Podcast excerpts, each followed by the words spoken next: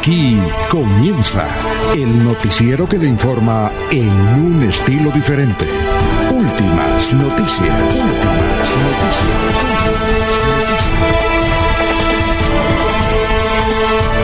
La información analizada por los expertos, sin sesgos, explicada con detalle, sin tanta carreta. Últimas noticias por Radio Melodía, también por Facebook y YouTube Radio Melodía. Director Alfonso Pineda Chaparro.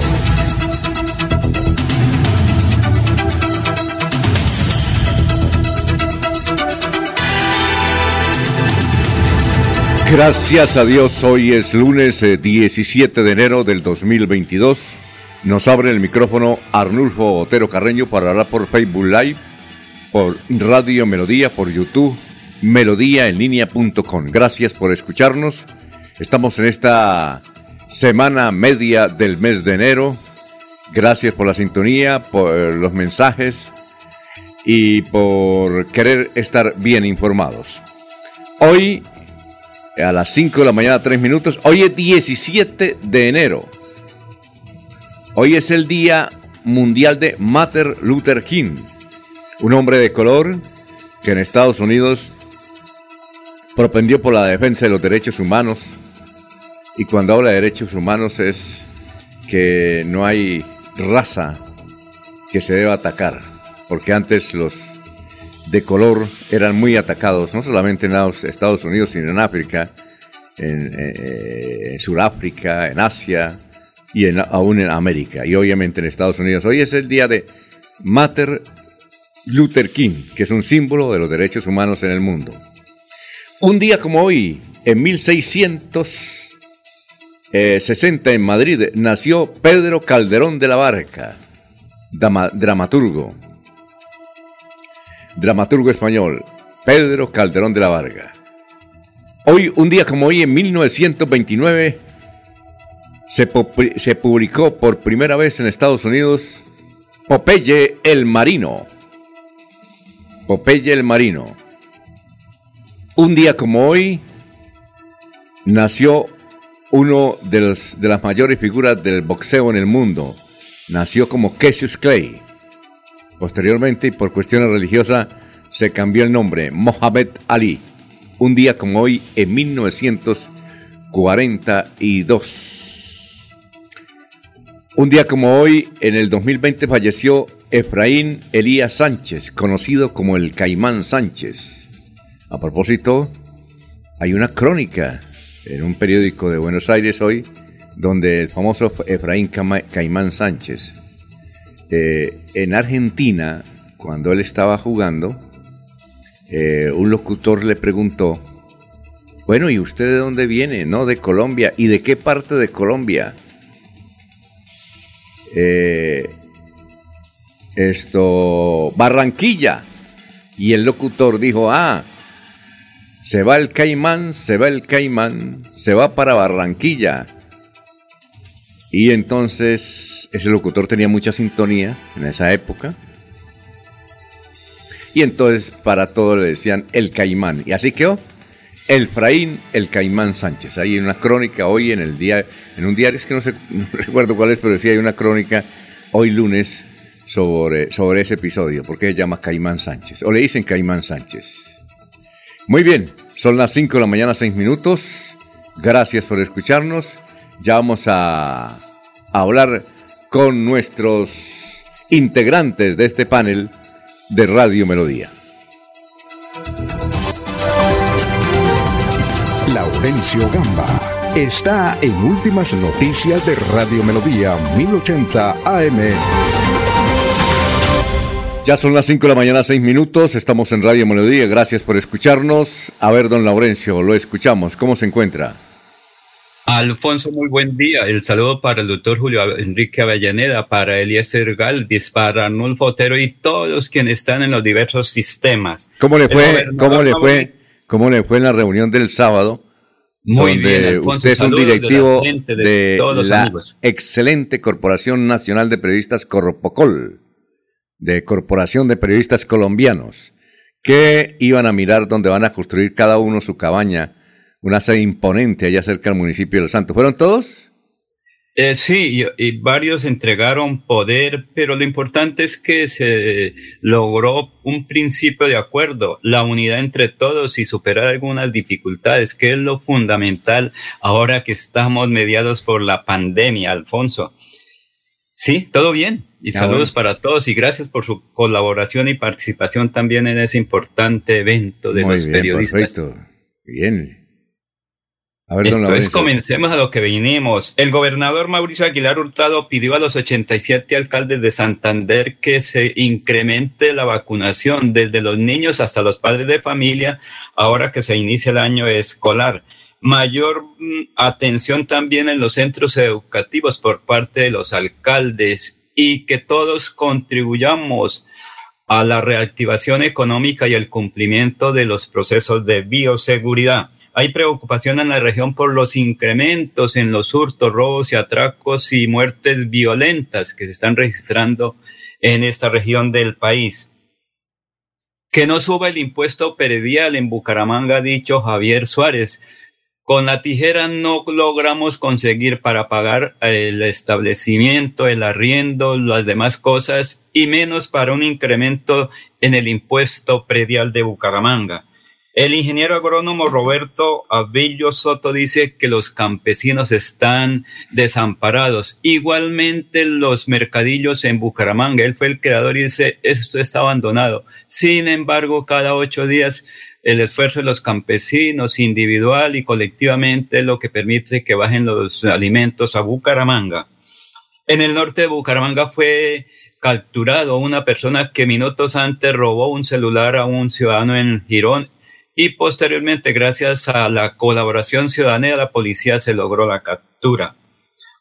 Hay cupos en las dependencias de pasaportes de la gobernación de Santander para solicitar durante este mes. Así lo indica la directora de esta entidad, Jessica Viviana Moreno Martínez, coordinadora de pasaportes de la gobernación de Santander. Y atención que Accidente vial de América Millares candidata al Senado. En estos días todos los aspirantes a Cámara y Senado están viajando y casi que duermen en los carros, pero que sea ella la que nos diga qué ocurrió en este accidente que se registró en la vía Bogotá, eh, Bogotá, Barbosa, El Socorro.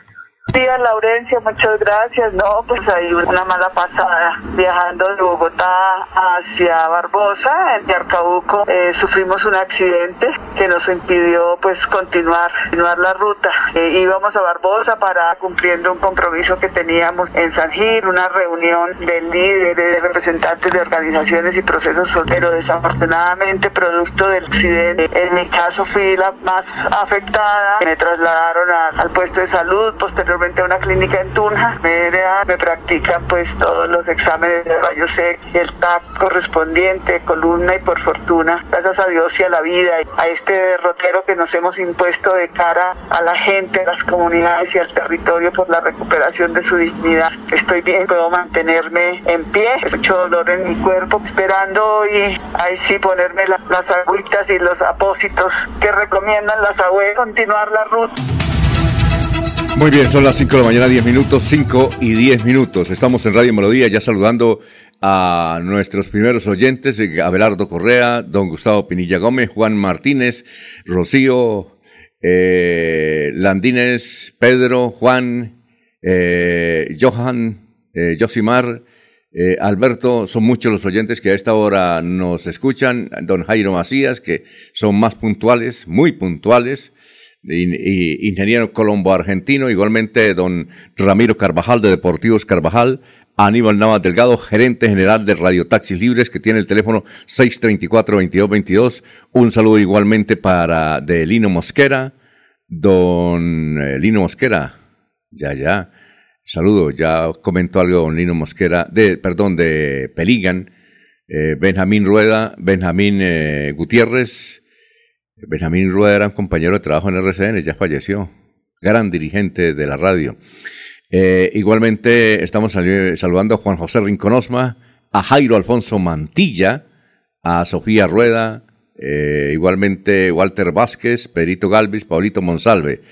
Eh, bien, Eliezer, ¿cómo se encuentra? ¿En qué ciudad del mundo se encuentra a esta hora? Bienvenido, son las 5.12 minutos. Don, Alfonso, muy buenos días. Sí. Estamos en la ciudad de Medellín, ah, a esta hora disfrutando, Alfonso, de 17 grados centígrados en la capital de la montaña. Tendremos una temperatura máxima de 26 grados. Eh, saludándoles desde esta tierra antioqueña, un saludo muy especial para el doctor Avellaneda, para Laurencio, para usted, Alfonso, don Arnulfo Otero, para todos los compañeros y para todos los oyentes que se van sumando a esta programación de Radio Melodía excelente clima aquí en Medellín y damos el repaso al clima en nuestra región. En el Socorro tenemos a esta hora 18 grados centígrados, la temperatura máxima será de 29 en la capital de la provincia comunera. En la provincia de García Rovira, en Málaga, a esta hora 11 grados centígrados, temperatura máxima será de 21 grados en Málaga. En la ciudad de Barranca Bermeja tenemos en este instante algunas lluvias, 24 grados centígrados. En Barranca Bermeja la temperatura máxima será de 33 grados en el puerto petrolero. En el municipio de San Gil, en este instante 18 grados centígrados, la temperatura máxima será de 29 grados en San Gil. En el municipio de Vélez, en este instante 12 grados centígrados, temperatura máxima de Vélez 20 grados. Eh, habrá lluvias en algún momento del día en la capital del folclore en territorio santanderiano, en el municipio de Puerto Wilches, en este instante 23 grados centígrados, la temperatura máxima de Puerto Wilches será de 33 grados. Y para eh, terminar este recorrido, dos eh, capitales, la capital del país, Bogotá, registra 9 grados centígrados en este momento, tendrá una temperatura máxima de 20 grados y nuestra capital, la ciudad de Bucaramanga, registra 18 grados centígrados en este instante y la temperatura máxima de Bucaramanga será de 28 grados, don Alfonso. Muy bien, eh, gracias. Son las 5 de la mañana, 14 minutos. Eh, vamos a saludar al doctor Julio Enrique Avellaneda, pero tenemos más oyentes eh, que nos escuchan a esta hora. Ya, gracias. José Luis García Becerra dice un saludo desde el barrio al Porvenir, Junta de Acción Comunal. Felicitaciones por su programación. Eh, Alberto eh, nos dice, eh, ayer jugó Colombia, qué equipo tan malo, qué equipo tan malo. Vamos a saludar como se merece al doctor Julio Enrique Avellaneda.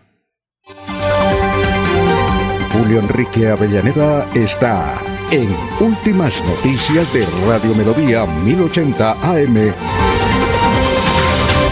Muy bien, doctor Julio Enrique, ¿cómo se encuentra? Muy, pero muy buenos días. Alfonso, feliz día para usted, para Laurencio, para Eliezer, para Arnulfo, para toda, toda la amable audiencia de la potente Radio Melodía. ¿Vio el partido, doctor? Sí, lo vi, Alfonso. Oiga, pero les cuento una cosa. Sí. Yo no sé, a mí me gusta mirar el fútbol. Y me gusta a veces comentarlo entre amigos, no en la radio porque uno a veces comete errores, pero ese equipo de Colombia es muy malo. Honduras es un, eh, eh, en Honduras, Honduras es un país pequeño, ¿no? Supremamente pequeño, con todos los problemas sociales. Allá el fútbol es el primer deporte de ellos. Les gusta mucho, es decir, les gusta, a mí me parece más a los hondureños que, que a los colombianos. Son apasionados, son apasionados. Y tienen una producción para la transmisión de fútbol que la desearía cualquier país del mundo. Son berracos para transmitir. Eh, tiene unos portales, ustedes pueden entrar por internet, pero antes eh, había excelentes comentaristas. Uno de ellos, hace ocho años, estuvo a punto de llegar a la presidencia de la República, un turco comentarista. Eh, siempre lo encontramos por aquí en los eventos internacionales de periodismo Oiga, pero, pero ese equipo de Honduras muy, muy malo, doctor Julio Enrique, yo no sé, esa es mi percepción. Entonces, si, si Colombia no es casi capaz de ganarle a Honduras, ¿qué, vamos a hacer cuando se enfrente por ahí con un toro de esos grandes de, europeos, no? Alfonso, estábamos advertidos de qué partido íbamos a ver, ¿no? Una selección Colombia B, que ninguno de esos, con una o dos excepciones, ninguno de los que jugó ayer con la camiseta amarilla eh, está dispuesto o llamado para jugar los grandes partidos como Selección Colombia. Por eso digo una Selección Colombia B. Y también advertido de quién era el rival. El fútbol centroamericano no es un fútbol competitivo mundialmente. Eh, Honduras no es el país más destacado futbolísticamente en Centroamérica. Amén de que también eh, adoleció, presentó eh, jugadores con COVID, con bajas, total que era un equipo realmente muy, muy, muy de segundo orden también. Estábamos advertidos de que íbamos a un partido entre dos equipos con un bajo nivel competitivo. Y, pero de cualquier manera, el partido finalmente, sobre todo en el segundo tiempo, me pareció algo entretenido eh, con un par de jugadas de Colombia que, no, que lo hicieron algo interesante. Muy bien. Eh, eh, ¿Cuál es el santo de hoy, doctor Julio Enrique? Hoy es el día de San Antonio Abad, santo de origen egipcio. Eh, vivió allá mucho tiempo, por supuesto. tal vez el más caracterizado de los, de los ermitaños, Alfonso, de los santos penitentes, de aquellos que se aíslan y se retiran para hacer siempre permanentemente oración ¿no? y llevar una vida eh, un tanto asceta, de sacrificio, de dietas, de ayunos. San Antonio es tal vez el ejemplo, a mi juicio, más eh, significativo de todos los que se han dedicado para honrar a Dios a, esta, a, una vida en ejercicio de, austeridad. ¿no? Solo vivía en el desierto, en los desiertos egipcios, que además de áridos son muy cálidos. Como penitencia no se bañaba para soportar el calor. No tomaba agua sino en la noche no comía sino dátiles. Bueno, bien, una vida en ese sentido muy, muy ejemplar, un ferviente defensor de las tesis del cristianismo y creador, de ahí, de ahí el nombre de Abad. Abad significa padre. De ahí, Alfonso, eh, el nombre de Abad digo porque se dedicó a promover eh, que muchas otras personas, jóvenes por sobre todo, se dedicaran también a tener una vida de, de ermitaños, de anacoretas, de acetas, eh, y creó comunidades para para promover este tipo de vida y de práctica religiosa. Se le atribuyen muchísimos, muchísimos milagros. ¿Cuál es la frase de hoy, doctor Julio Enrique?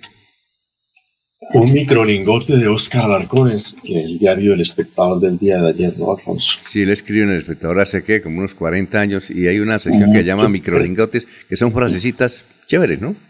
Sí, sí, yo creo que escribe mucho más, Alfonso, porque cuando estudiábamos en la universidad ya ¿Ah, él hacía la columna y estamos hablando de hace unos 50 años. No joda. ¿En serio? Entonces él tiene unos 80, ¿no? Oscar es un hombre, sí, yo creo que está entre 75 y 80 años. Él estudió en la universidad ya un poquito mayor. Ah, ya. Sí. Pues la frase es la siguiente.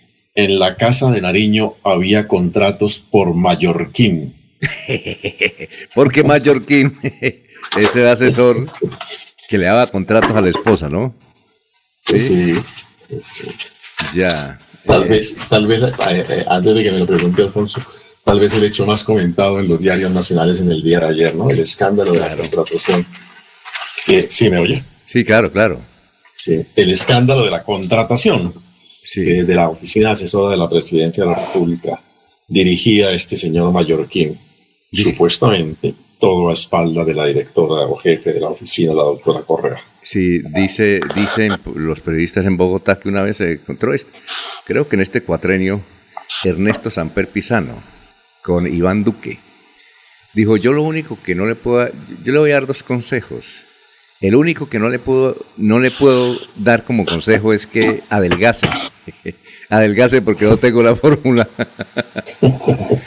Pero sí le voy a dar otro consejo no nombre, eh, no nombre jóvenes, jóvenes que estén casados con mujeres con muchas ideas.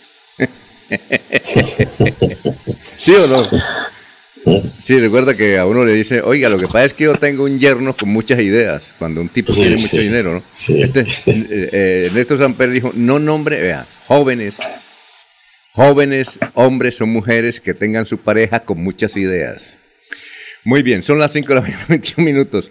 Gracias, gracias, doctor. De eso tenemos que hablar, porque tenemos mucha noticia política, mucha información.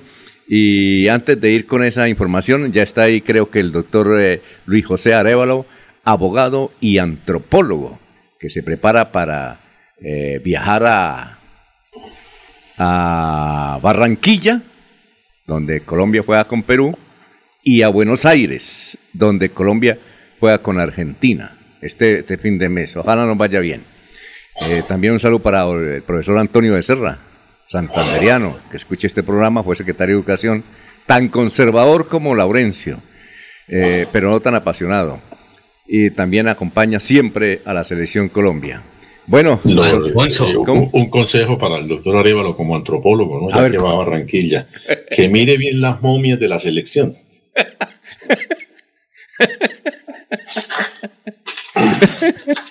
Por ahí hay una caricatura de, el expresidente Uribe queriendo hablar con las estatuas de la elección, ¿no? Bueno, muy bien. Eh, doctor Luis José, ya dicho esto, ¿cuál es lo suyo? Muy buenos días para todos y feliz lunes. La reflexión del día de hoy es de Alejandro Magno, quien encontrándose al borde de la muerte convocó a sus generales y les comunicó sus tres últimos deseos. Primero, que su ataúd fuese llevado en hombros y transportado por los propios médicos de la época.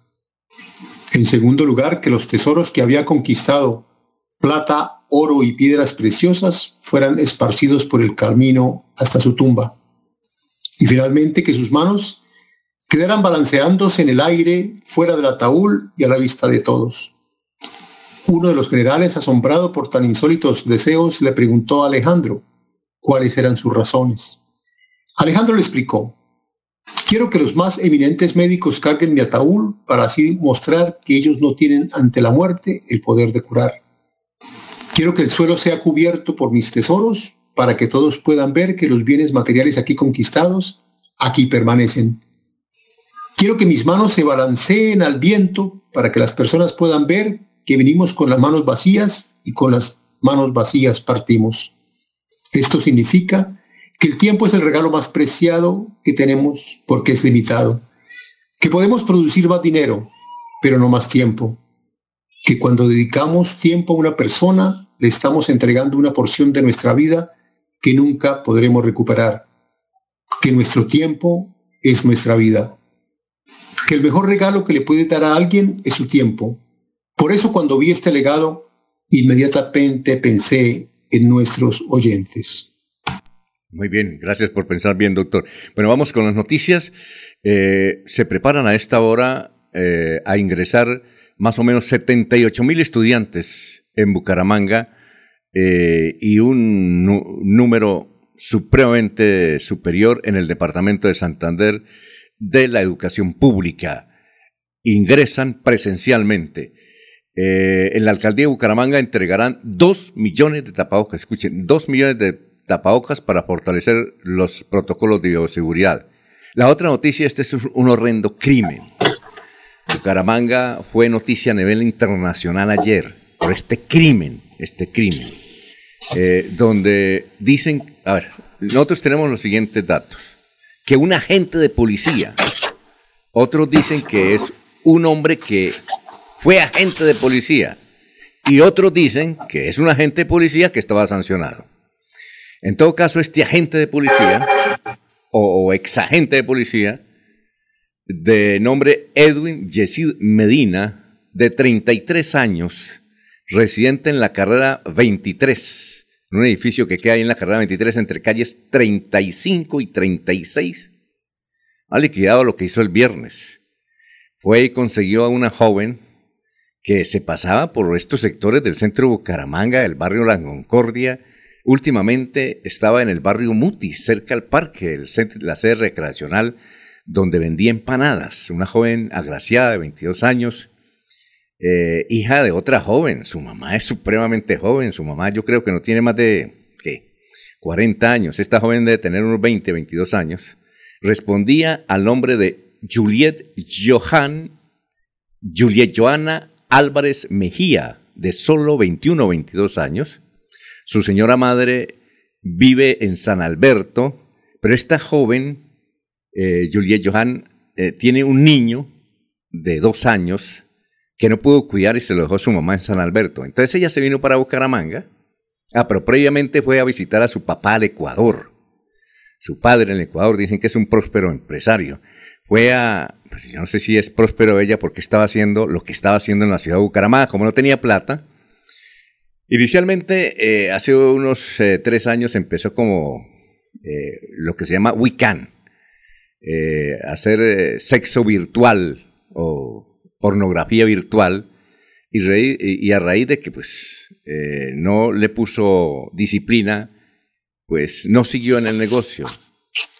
Eh, y entonces se dedicó a vender su cuerpo, pero simultáneamente, eso lo hacía de noche y, simultáneamente de día, el último trabajo vendía empanadas en eh, el barrio Mutis. Pues bien, este señor agente de policía, o ex agente de policía, Edwin Yesid Medina, la contrató para un día de placer.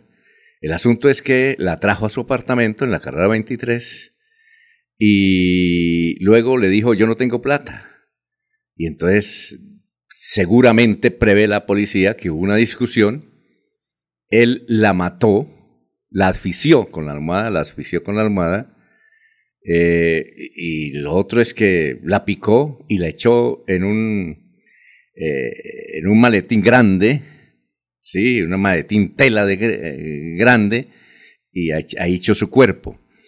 Aquí viene otra curiosidad, según la policía. Él bajó eh, tranquilamente y comenzó a buscar y encontró a un, a un hombre que se la pasa también por los sectores del centro de Bucaramanga recogiendo cosas, un hombre de la calle. Y le dijo, vea, yo tengo unos, unos escombros ahí en mi apartamento, ¿por qué no me ayuda a bajarlos? Y se los lleva. Y lo increíble es que le dio plata. Dicen que le dio plata para que eh, el hombre fuera y bajara. Y obviamente el hombre de la calle subió, cogió el maletín muy pesado y se lo llevó para el Parque Bolívar. Ahí en el Parque Bolívar hay una panadería, enseguida de la panadería, de sur, de norte a sur, por la carrera 22 hacia el sur, creo que es la carrera 22, sí, la carrera 22 hacia el sur, entonces él se sentó y comenzó, dijo, vamos a ver qué puedo recuperar de escombros. Abrió la cremallera y encontró semejante semejante hecho. Obviamente, avisó a la policía eh, y capturaron a este Edwin Jessie Medina. Y aquí está la otra curiosidad. Aceptó, dijo, sí, yo la maté. Yo la maté, yo la, yo, yo la piqué y, listo. Aceptó inmediatamente, no puso resistencia. Esa es la versión que tenemos. Hay otras versiones, pero esta es la que nos ha indicado la policía. Eh, eh, desde luego, es espantoso esto que ocurrió en la ciudad de Bucaramanga, una noticia que le ha dado la vuelta al mundo en el día de ayer. Bien, son las 5 de la mañana, 29 minutos. Otra noticia, murió, tal vez usted lo conocía, doctor Julio, José Cabanzo Huiza. Eh, él fue uno eh, de OTAC Limitada, uno, él, fundó OTAC Limitada o fue el padre de él. Eh, doctor Julio, ¿usted lo conoció?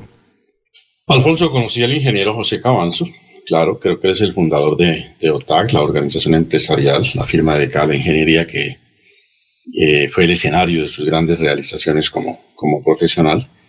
Eh, tuve el gusto de conocerlo, destacada persona, un gran caballero. Eh, no solamente fui conocido, digamos amigo de él, sino que en un par de ocasiones tuve el gusto de, prestarle mis servicios profesionales junto con Rodrigo Fernández. Lo acompañamos en, algunos, en algunas licitaciones y en algunas acciones que por razón de su eh, ocupación se vio obligado a, promover. Eh, lamentamos muchísimo su, su temprano fallecimiento. José era un hombre de 75 años de edad, si no, estoy. Claro. Y por supuesto, mi, mi, abrazo siempre solidario a Marta Elba, su esposa, con quien tenemos una gran amistad desde nuestros años eh, juveniles. Nosotros entrevistamos hace como tres años y él nos dijo que no, no sabíamos que había construido parte del aeropuerto Palo Negro. Palo Negro y el aeropuerto de Cúcuta también. El aeropuerto de Cúcuta. Y el última hora está muy contento. Es, hermoso. ¿Usted ha ido al puente Barranquilla? Ese impresionante, eh, impresionante estructura. No, he ido a ese puente. No, extraordinario. entiendo que él también participó de, claro, Claro, claro, claro. Eh, eh, contamos en la parrilla que Armando Puyana, mm, y eso me lo contó, ¿quién fue? Alguien, algún periodista me lo contó, algún historiador que hubo una rueda de prensa en el Club del Comercio y Armando Puyana dijo vamos a construir el aeropuerto, pero en Ruitoque. Y se va a llamar Ruitoque. ¿Sí?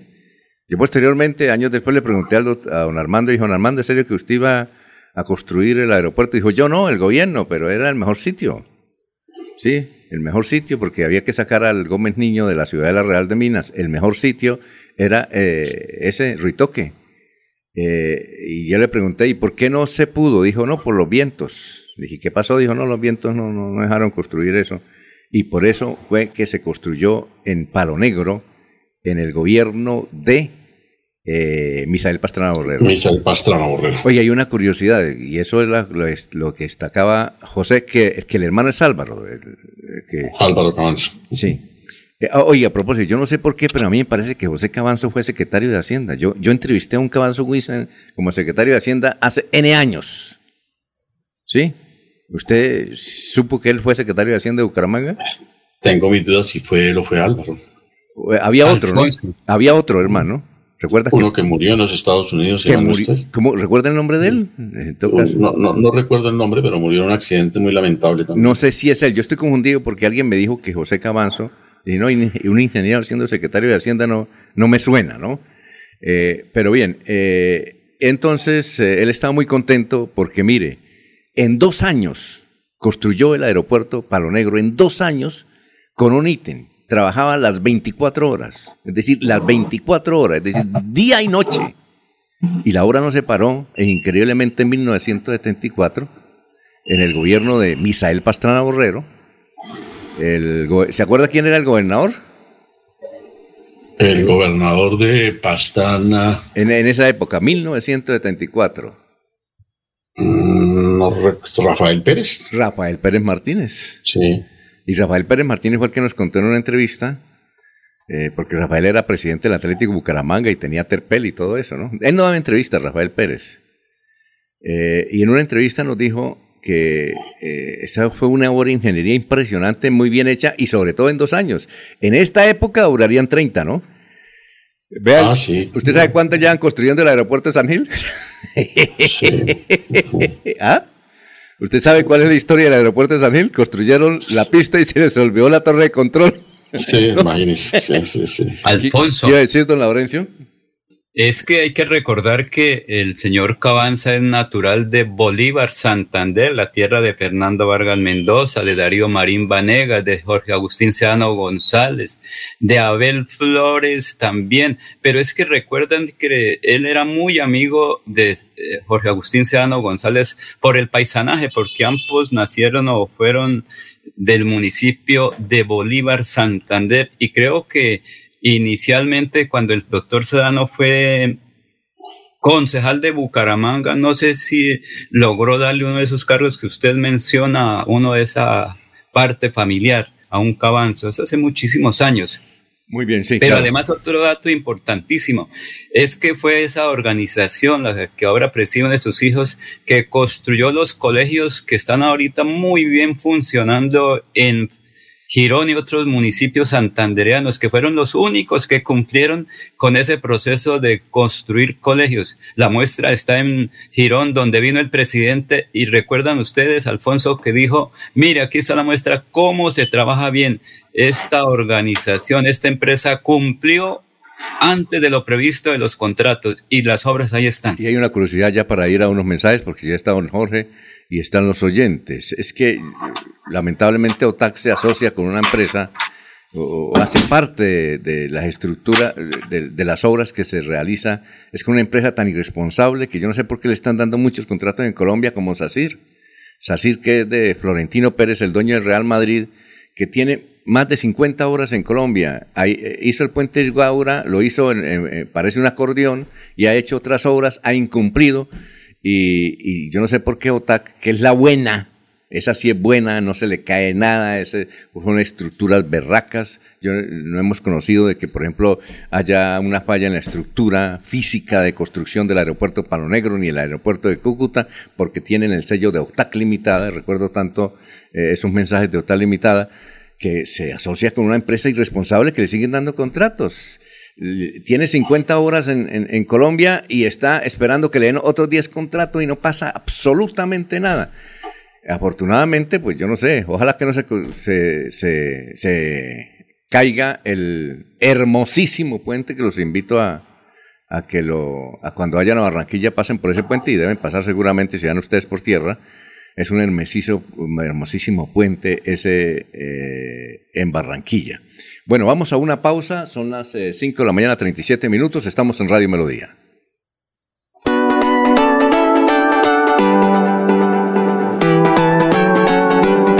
Melodía, Melodía, Radio Sin Fronteras. Escúchenos en cualquier lugar del mundo. Melodíaenlínea.com es nuestra página web. Melodíaenlínea.com, señal para todo el mundo. Señal Radio sin límites, radio sin fronteras. Radio Melodía, la que manda en sintonía.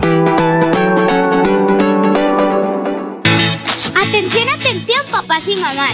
Este año Cajazán les tiene una gran noticia para comenzar el año más resaltado. ¡Sí! ¡Comenzó la feria escolar!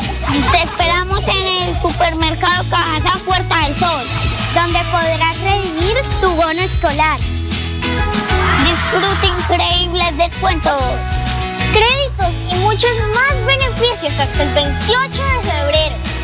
Y por tu carro y tu moto no te preocupes, porque hay 127 parqueaderos disponibles.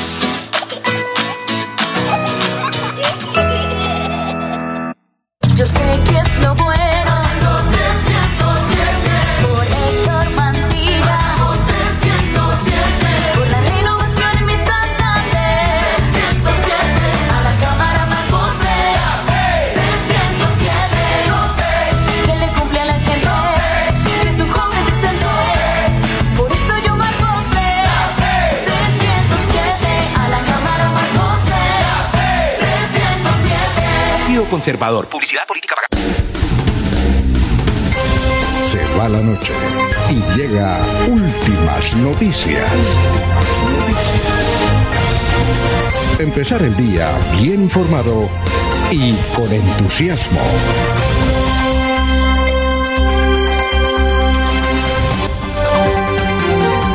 Jorge Caicedo está en Últimas Noticias de Radio Melodía 1080 AM.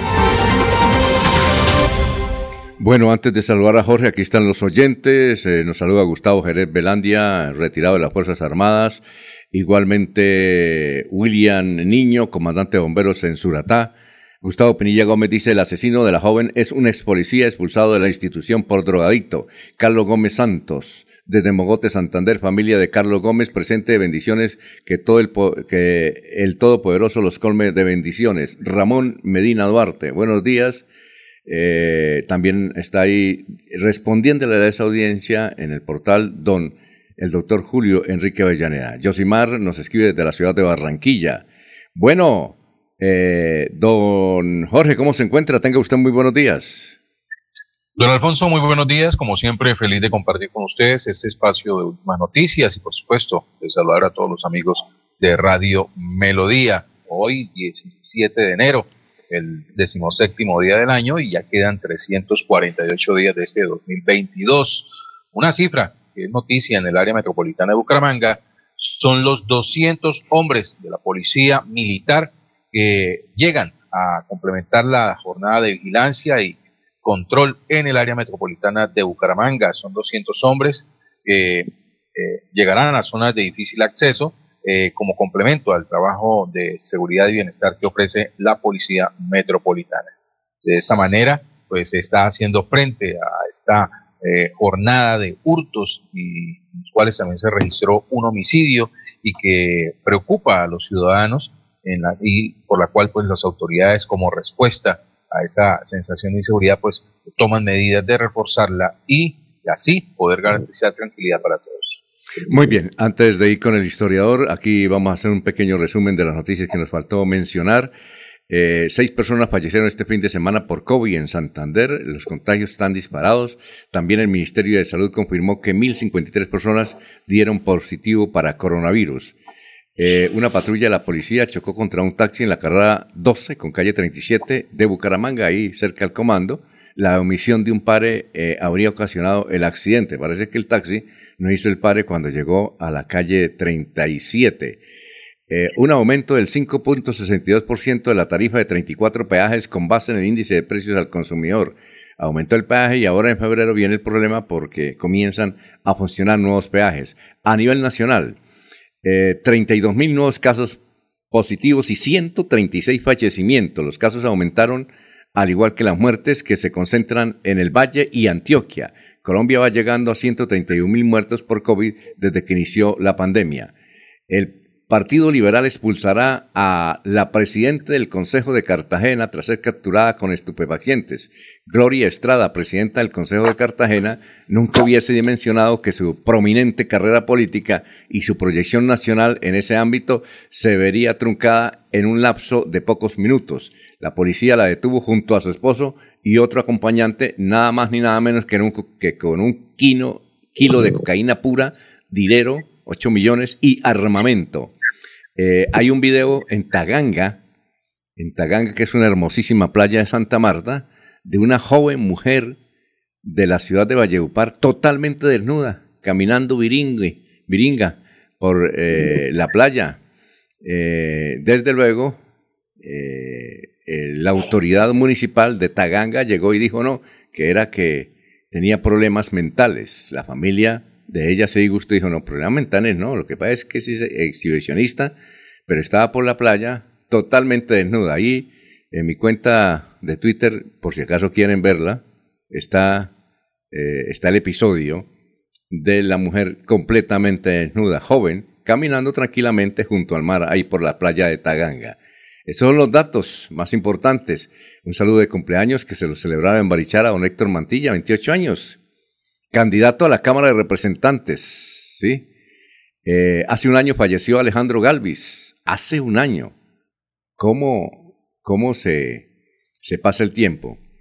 Eh, ayer el periodista Juan Carlos eh, Ordóñez entrevistó a un señor, doctor Julio, mire usted, alcalde de una pequeña ciudad cerca de Sao Paulo, en Brasil, alcalde de Santa Isabel. Él es de Charalá se llama Carlos Augusto Chinchilla, tiene 53 años. Ah, es médico de Charalá. Vea usted, interesante el asunto. Muy bien, son las 5.44, eh, vamos con el historiador a ver qué nos depara para el día de hoy. Bienvenido Carlos Augusto González. ¿Cómo está? Muy buenos días. Buenos días a la mesa de trabajo y a los oyentes. Inicio el segundo año de esta sección deseándoles un 2022 lleno de provecho Hace 50 años esta fueron la noticia más importante en Santander. 1.500 leprosos amenazaron con marcharse de contratación si no es reparada la vía a Guadalupe que utilizan para abastecerse los productos que requieren para su sustento. La revista moscovita Latinskaya América rindió homenaje al escritor santanderiano Gustavo Cote Uribe, publicando en ruso su obra El cuento de las naranjas dulces, que fue finalista hace dos años en un concurso literario realizado en España y hace 25 años fue noticia lo siguiente. Cuatro presuntos guerrilleros del ELN fueron abatidos a 5 kilómetros del casco urbano de Girón. Uno de ellos sería el comandante del Frente Capitán Parmenio. La información fue entregada por el comandante de la Segunda División del Ejército, general Rafael Hernández López. La personería de Piedecuesta, a cargo del profesional Fernando Moreno Rojas, adelantará de oficio una indagación preliminar contra dos funcionarios de la Tesorería Municipal, por el presunto delito de peculado. Cordial saludo a todos. Siga usted, don Alfonso.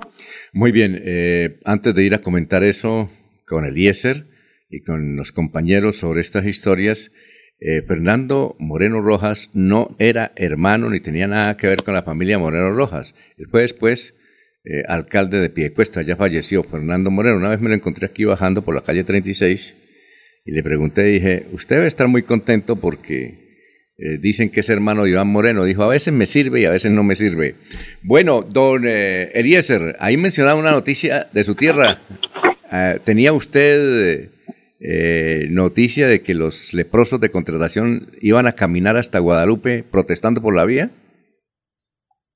Pues no tenía esa información, Alfonso, pero siempre se ha utilizado como argumento por parte de algunos alcaldes eh, salir con sus enfermos, con los enfermos de contratación, a protestar. No creo que fuera simplemente hasta Guadalupe. Yo creo que, que el intento debió ser hasta la carretera central, hasta Oiba o hasta la ciudad del Socorro, eh, hace 50 años, pues la enfermedad de la lepra hoy día todavía sucede. Es muy temida por la gente que no la conoce. Eh, ese, ese, sello de que se prende, de que se contagia, pues hace que si usted, eh, además de con esas imágenes bíblicas del leproso, hace que si usted amenaza con sacar los leprosos a la, a la vía a protestar, pues esto, esto cause algún impacto que haga que los gobiernos como que le paren bolas al asunto, Alfonso. Entonces, eh, no tenía esa información, pero sí en muchas oportunidades los administradores del municipio han amenazado para solucionar algunos problemas de vías, eh, de comunicación, de carreteras, de educación, de salud, sacar los enfermos a ubicarlos en las vías principales en la región de la provincia eh, comunera, nuestra provincia, la, provincia que cobija el municipio de Contratación, Alfonso. Oye, doctor Julio, ¿usted alcanzó a conocer al doctor, a, don Gustavo, no sé si era doctor Gustavo Corte Uribe? Claro que sí, Alfonso, desde muy niño tengo recuerdo de su gran amistad con mi padre solíamos compartir muchos fines de semana las dos familias, fueron eh, Gustavo y mi padre fueron unos grandes amigos, compartían sus inquietudes no solamente políticas, sino eh, literarias, intelectuales, y eso, forjó entre ellos una, una gran amistad. Eh, y, tengo de él un, gran recuerdo. Fue premiado en España con su obra El cuento de las naranjas dulces, tal vez a las que se refiere el historiador en la nota de sus 50 años. Un gran poeta, entre otras cosas, ¿no? Sí, claro. Don Gustavo Cote Uribe. ¿Usted, conocía la, ¿Usted conoció a la esposa de don Gustavo? Sí, la conocí, por supuesto. La conocí. Eh, era una mujer muy elegante, una mujer muy, muy, bonita. Cuentan quienes la conocían en sus años jóvenes que era, era, era realmente una mujer con porte de reina, ¿no? una, una gran dama. Pero me causó una vez impresión que, que pues tuve la oportunidad de hablar con ella hace muchos años. ¿Ella murió? ¿Sí o no? Creo que ya, Alfonso. Que eh, ella sabía mucho de literatura, pero pues, de hecho me habló de, temas que lo dejaban a uno sorprendido. Sobre literatura, ella. Eh, dominaba muy bien ese ambiente. Seguramente, sí. Él le hizo a ella un bellísimo poema, ¿no? No recuerdo en este momento el nombre, pero le hizo a ella un bellísimo poema. ¿Él era vendedor de seguros, creo? ¿O qué era? Él, era, agente de seguros, sí, él representaba compañías de seguros. Tenía en la ciudad un reconocimiento en, ese gremio de los, eh, del mundo de los seguros. Y fue uno de los fundadores de Cajazán. Dicen que, dicen que esa cajita, ¿usted ha visto el símbolo de Cajazán, que es como un cubito? Sí. Dicen que es autoría de él, ¿no? Diseño de él. Sí, pero me causó impresión, fue la esposa es decir, la mamá de Fernando Cote Peña, la esposa de, Gustavo Cote, que realmente cuando tuvimos la oportunidad de hablar con ella, creo que hace unos 20 años cuando el hijo era alcalde, nos sorprendió la capacidad literaria y los libros que estaba leyendo. De, Europa, de Francia, de, de, alta literatura, ¿no? Sí, sí, cómo no. Ah, bueno. Muy bien. A ver, don Laurencio, ¿tiene algo que agregar o no? Alfonso, sí, es que como se dijo o lo expresó Eliezer Galvis, antiguamente eso ubicaban a la gente en la vía central para que el gobierno se comprometiera, o sea, lo que mismo que ocurrió hace unos días con las primeras eh, líneas donde ellos pedían y pedían. En esa época también yo recuerdo que llegaba por allá al sur de Santander, van a hacer protesta por la vía a Guadalupe para las personas allá que eh, viven o fueron ubicadas en contratación, porque mucha gente en esa época bajaba en el tren, porque eran los dos centros, Agua de Dios creo que en Cundinamarca y contratación en Santander, que fueron los lugares, entre comillas, sagrados para atender esa enfermedad. Recuerden que ahorita todavía el hospital de contrataciones del orden nacional y especial por eso, por la atención que se le debe prestar al enfermo de Hansen. Y lo de mm, pie de cuesta, siempre se confundía que si era Moreno Rojas, si era Moreno de pie de cuesta o de García Rovira, porque recuerden que los Moreno Rojas tienen alguna vinculación con García Rovira. el señor padre de Samuel Moreno. de Samuel Moreno, él es de García Rovira. concretamente, de, de, dónde es el doctor Julio Samuel Moreno Díaz? Samuel Moreno es eh, bogotano, Alfonso. ah, yo pensé que era de. No, pero el padre, el padre. ¿Usted refiere al padre? Al padre, sí, a Samuel Moreno. Sí, de Málaga. Ah, de Málaga, de Málaga. Malagueño. Muy bien, oye, eh, eh, de otras noticias políticas, doctor Julio Enrique, usted conoce a mamá Elisa, ¿no? Elisa Domínguez de Rueda, ¿no? Claro, claro que la conozco también. Liberal, liberal, ¿no? Sí. Pero auténticamente liberal. ¿Usted ha visto una foto que está circundando en las redes sociales donde doña Elisa Domínguez de Rueda, auténticamente liberal, esto, está sentada en el directorio que lleva a la, al Senado de la República del Partido Conservador eh, de José Alfredo Marín. ¿Usted ha visto esa foto? No, no he visto la foto. Si la viera le causaría impresión, ¿no? ¿O no? Porque ella es liberal. Pues, eh, Era, Alfonso, fue en el pasado. yo no creo que haya dejado de ser liberal como tal. Lo que pasa es que como el Partido Liberal se acabó, Alfonso, se evaporó. ¿sí? Pues las gentes que hacen actividad política, las opciones políticas eh, diversas, pues se constituyen factor de atracción para, para quienes fueron militantes o fuimos militantes del viejo Partido Liberal. ¿no? Decían que ella trabajó mucho con José Luis Mendoza Cárdenas, ¿no? Sí, muchísimo tiempo. Era la gran animadora del movimiento de José Luis. Y ella sabía exactamente y hacía apuestas cuántos votos eh, tenía para llegar al Consejo, generalmente a la Asamblea, y era exacta prácticamente la cifra, ¿no? Conocía, conocía eh, con una gran aproximación su, su, electorado, ¿no? Y entonces, en esos juegos electorales, pues ella, eh, entre comillas, apostaba a un número determinado de votos y, en la generalidad de las veces acertaba. Por eso era tan apetecida políticamente doña Elisa, porque tenía un gran caudal electoral que siempre garantizaba. Eh, una anécdota, fui a entrevistar a ella, tenía, tiene un hijo que fue diputado. ¿Sí? ¿Recuerda usted el, hijo de Sí, sí. ¿Cuál de los dos? No, no. Son dos. No sé. Uno que fue diputado. Creo que es el único que ha sido diputado de la familia de ella. Fui a entrevistarlo. Ah, el chiqui. Eh, fui a entrevistarlo y entonces dije, por favor, una entrevista dijo, no hable con mi mamá. ¿Qué?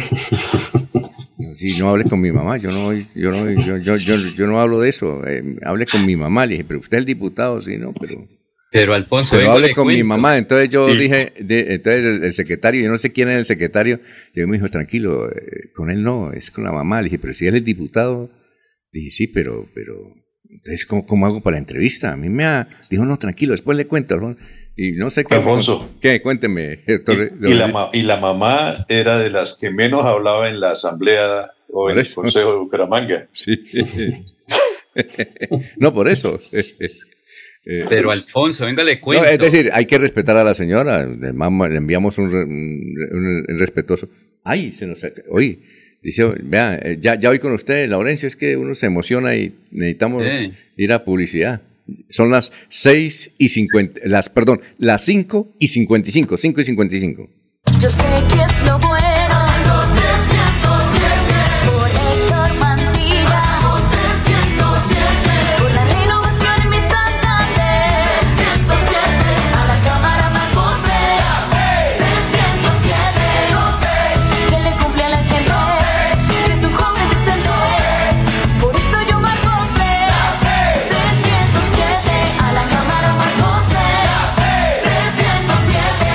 Conservador. Publicidad política Mirador del Madrigal, un lugar exclusivo para vivir a tan solo 40 minutos del área metropolitana. Mirador del Madrigal, 300 lotes de 1.250 metros cuadrados con la más completa zona social en el corazón de la bella Mesa de los Santos. Suba y se pare con 5 millones de pesos. Suba y se pare con 5 millones de pesos. Mirador del Madrigal, un nuevo proyecto de Hacienda del Madrigal. WhatsApp 301 643 0011 300 301-643-0011. Comercializa Incomesa.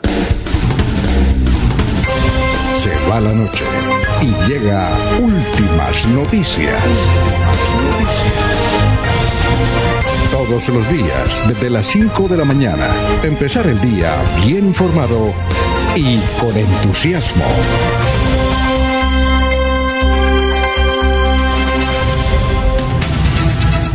Son las 5.56 minutos, nos escucha Juan José Rinconosma y dice, Eh, sobre la noticia de contratación, en este momento los albergados enfermos de Hansen Lepra están encerrados, no pueden salir por alto índice de contagios en ese municipio. El Patricia Archila dice, buenos días, amanecer señores periodistas y oyentes, feliz inicio de semana. Cuidémonos contra el coronavirus. Jorge Elías Hernández. En mesa de trabajo sobre el tema del partido se entiende que eran los nuevos convocados de edad promedio de 22 años, excepto Quintero y Borja y Chará. Por otro lado, vi un cartel o una valla que quiero compartir con ustedes. La valla dice PPP, tiene las tres eh, consonantes PPP, peligro, promesa de politiqueros. Labores campestres, Merceditas Peña de Cote, esposa de Gustavo, una mujer maravillosa. Sus hijas heredaron su belleza. Sí, sí, sí, claro. Bueno, eh, noticias a esta hora, don Jorge, lo escuchamos. Son las 5.57. Don Jorge, a estar tomando el tinto San José, que, es el que prepara. No, no, no, no. Ah, ¿no? Estoy estrenando sistemas y se confunde uno. Sí, pasar de un carro inglés a un carro americano. Oiga, sistema, pero sistema automático. ¿Sistema para hacer café o para sistema para hacer café o para qué? Para los dos. Ah. cerca de 70. no, equipos, equipos. Estamos Un equipo nuevo que ha llegado y estamos como, cacharreando lo que llaman. Equipo técnico, ¿no?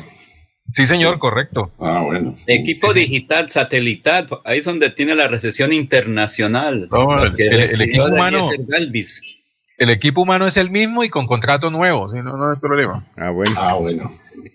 No, no. A, fin, a final de año iba por un otro, sí, me dieron un contrato nuevo. Ah, bueno. Ah, bien. A término indefinido casi, podría decir. Ah, bueno.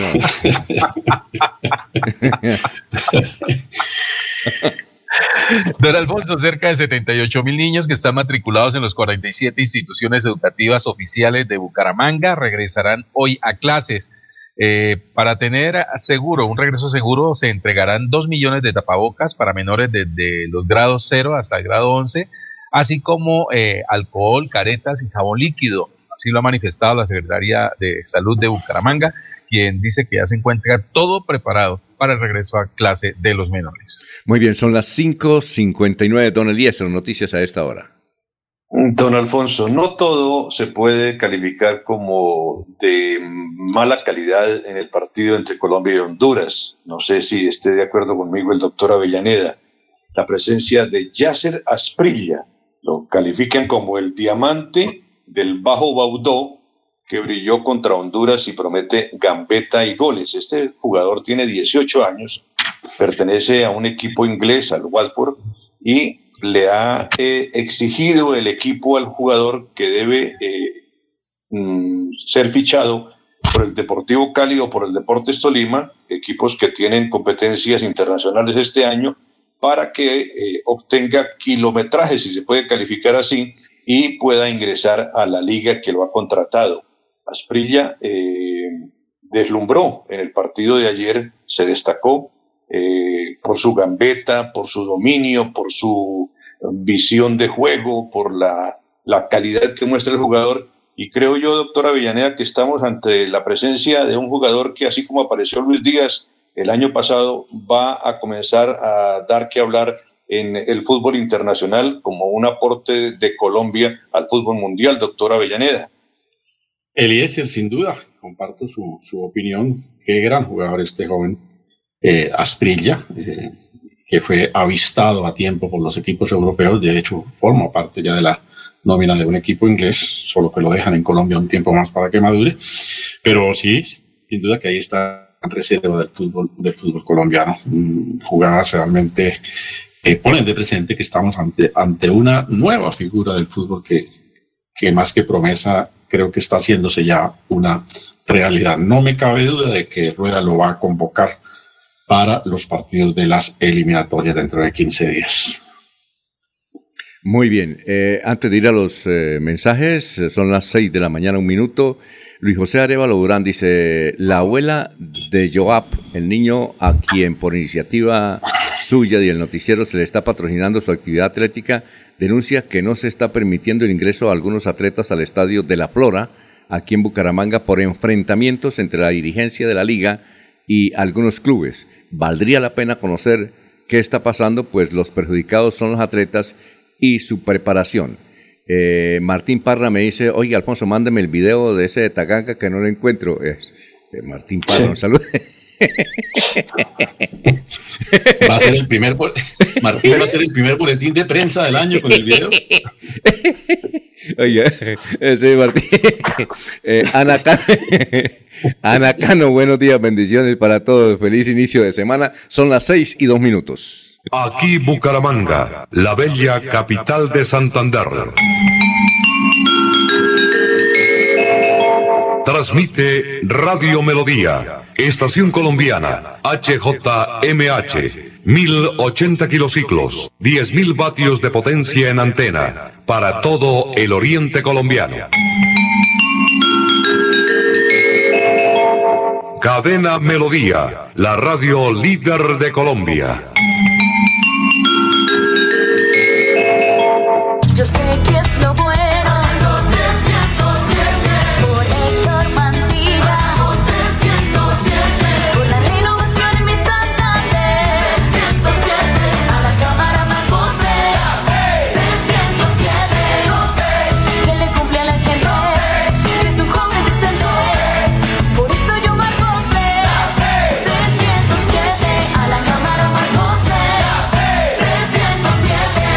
Conservador. Publicidad política En la radio también estamos luchando contra el COVID-19 y es por ello que algunas emisoras se han silenciado. Superando enormes dificultades, en Melodía seguimos al aire.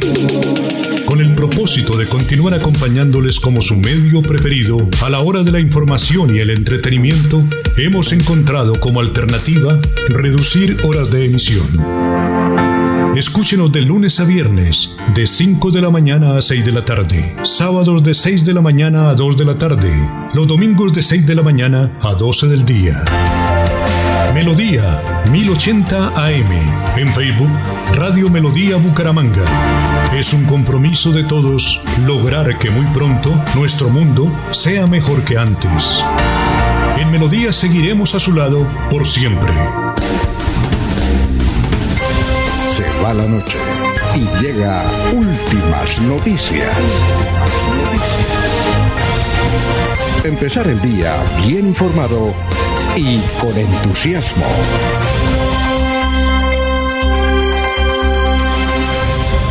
Ya son las 6 de la mañana, 4 minutos, los oyentes.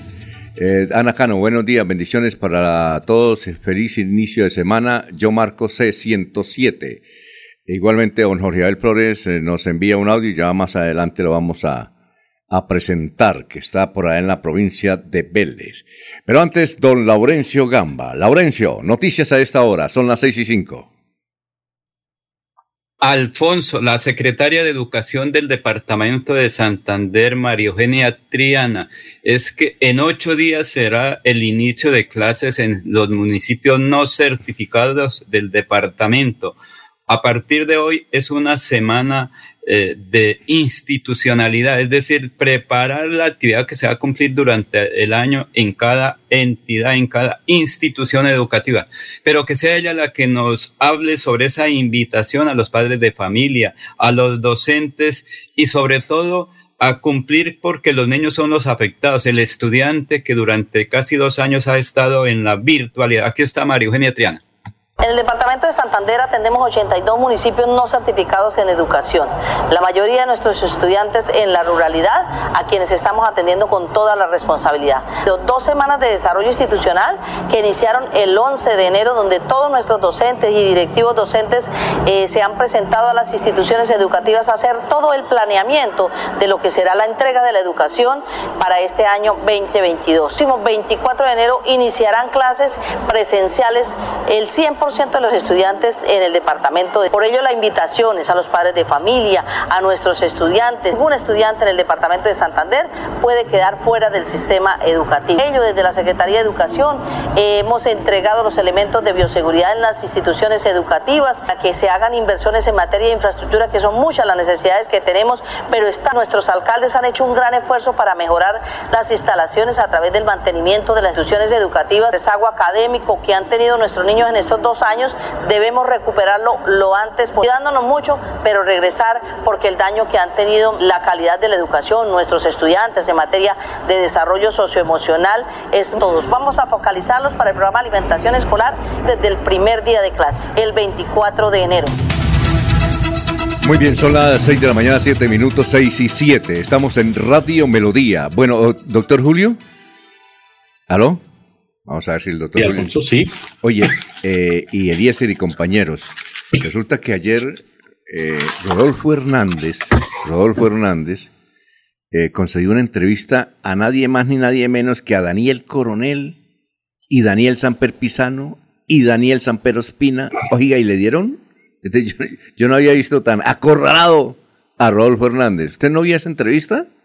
No, Alfonso, ¿dónde se consigue? Esa ¿En, la los, ¿En los Danieles? En los Danieles, para que después le disfrute. Oiga, eh, le preguntan a, concretamente, le dice, oiga, ¿usted que lucha contra la corrupción?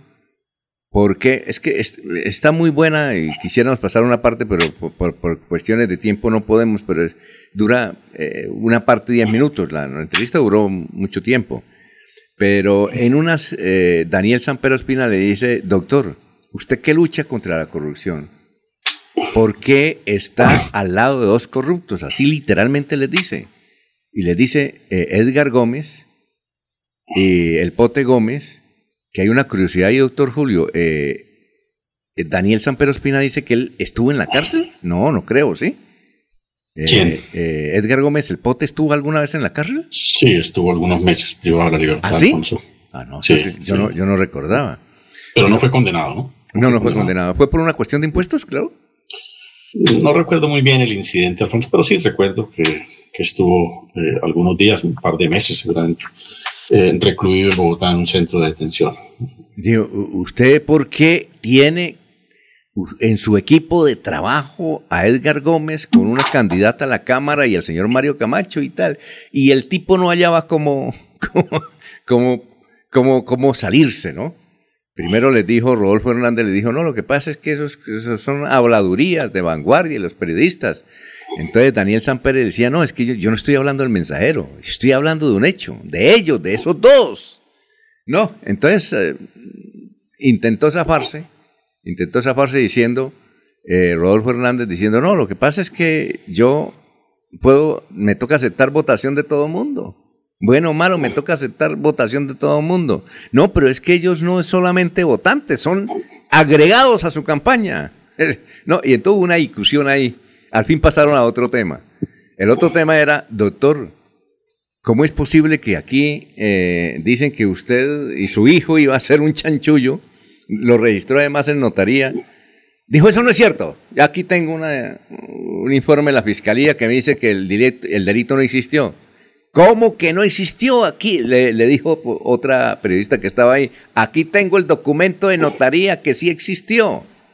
Dijo, no, pero es que no se consumió, no se consumió el delito, o consumí el delito. Entonces, eh, Rodolfo Hernández dice, bueno, pero no se robaron un peso. Dijo, pero hay delito, ¿no? El delito de cohecho. Eh, ¿Cuál es el delito de cohecho, doctor Julio Enrique, básicamente? No, Alfonso, el delito consiste en hacer los ofrecimientos para eh, obtener beneficios, ¿no? Sí, claro. Entonces, eh, pues ese es justamente lo que se discute en el proceso penal que se surte contra, o que se tramita contra contra el exalcalde Rodolfo Hernández, que creo que está llegando ya a la fase de imputación de cargos, si mal, si mal no estoy, ¿no? Pero, eh, pero, la imputación es para el hijo, ¿cierto? La, imputación es para el hijo, no para Rodolfo. Y creo, y, creo que Rodolfo también lo tienen próximo a eso, Alfonso. ¿Qué iba a decir, doctor Julio Enrique? No, pues que después de esta pregunta eh, eh, es obvio entender que el exalcalde Hernández quedó sin vita, lógico, ¿no? Sí, sí, sí, claro. Exactamente. Doctor Avellaneda, pero así no se haya consumado o no se haya cristalizado el negociado este de, la Comisión para el Hijo, ¿existe el delito? Pues eh, no se llevó a cabo ciertamente porque finalmente no se materializó, digamos, la ejecución del contrato, pero eh, habría que ver si eso lo decidirán los jueces. Los funcionarios judiciales si hubo actos tendientes a su materialización, ¿no? Entonces, que, que si hubo actos ejecutivos tendientes a ello, pues por supuesto son eh, actos que tienen connotación delictiva. Doctor, pero una cosa, si yo, sí, perdón. Sí, Jorge. Doctor Ayenea, pero, pero, pero desde el momento en que, en que se pacta el arreglo, hubo la intención de pagar por, ah, Ahí sí se tipifica, se tipifica el delito. Sí, sin duda, sin duda, ¿no? la excusa no puede ser la iba a violar, pero no la violó. no, exactamente. Doctor Julio, y aquí, aquí me parece que es como más fácil porque está el, el documento en notaría. Es decir, eh, es como si yo, doctor, lo fuera a estafar a usted y voy a estafarlo, pero primero voy a registrar en notaría. Eso está ahí, entonces no, se puede negar.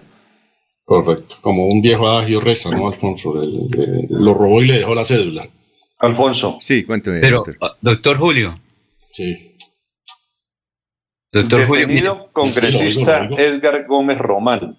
El senador liberal Edgar Gómez Román fue capturado anoche por miembros del CTI de la Fiscalía de Bucaramanga por presunto enriquecimiento ilícito. Esta noticia es del 2 de febrero de 1998. 2 de febrero de 1998. El congresista fue detenido en su sede política cuando se encontraba en compañía del exgobernador de Santander, Mario Camacho Prada, y pasó la noche en la sede del CTI eh, de, la ciudad. Su proceso fue iniciado por la Fiscalía en Bogotá en 1995, por lo que hoy sería trasladado a la capital de la República para que rinda indagatoria ante los fiscales del caso.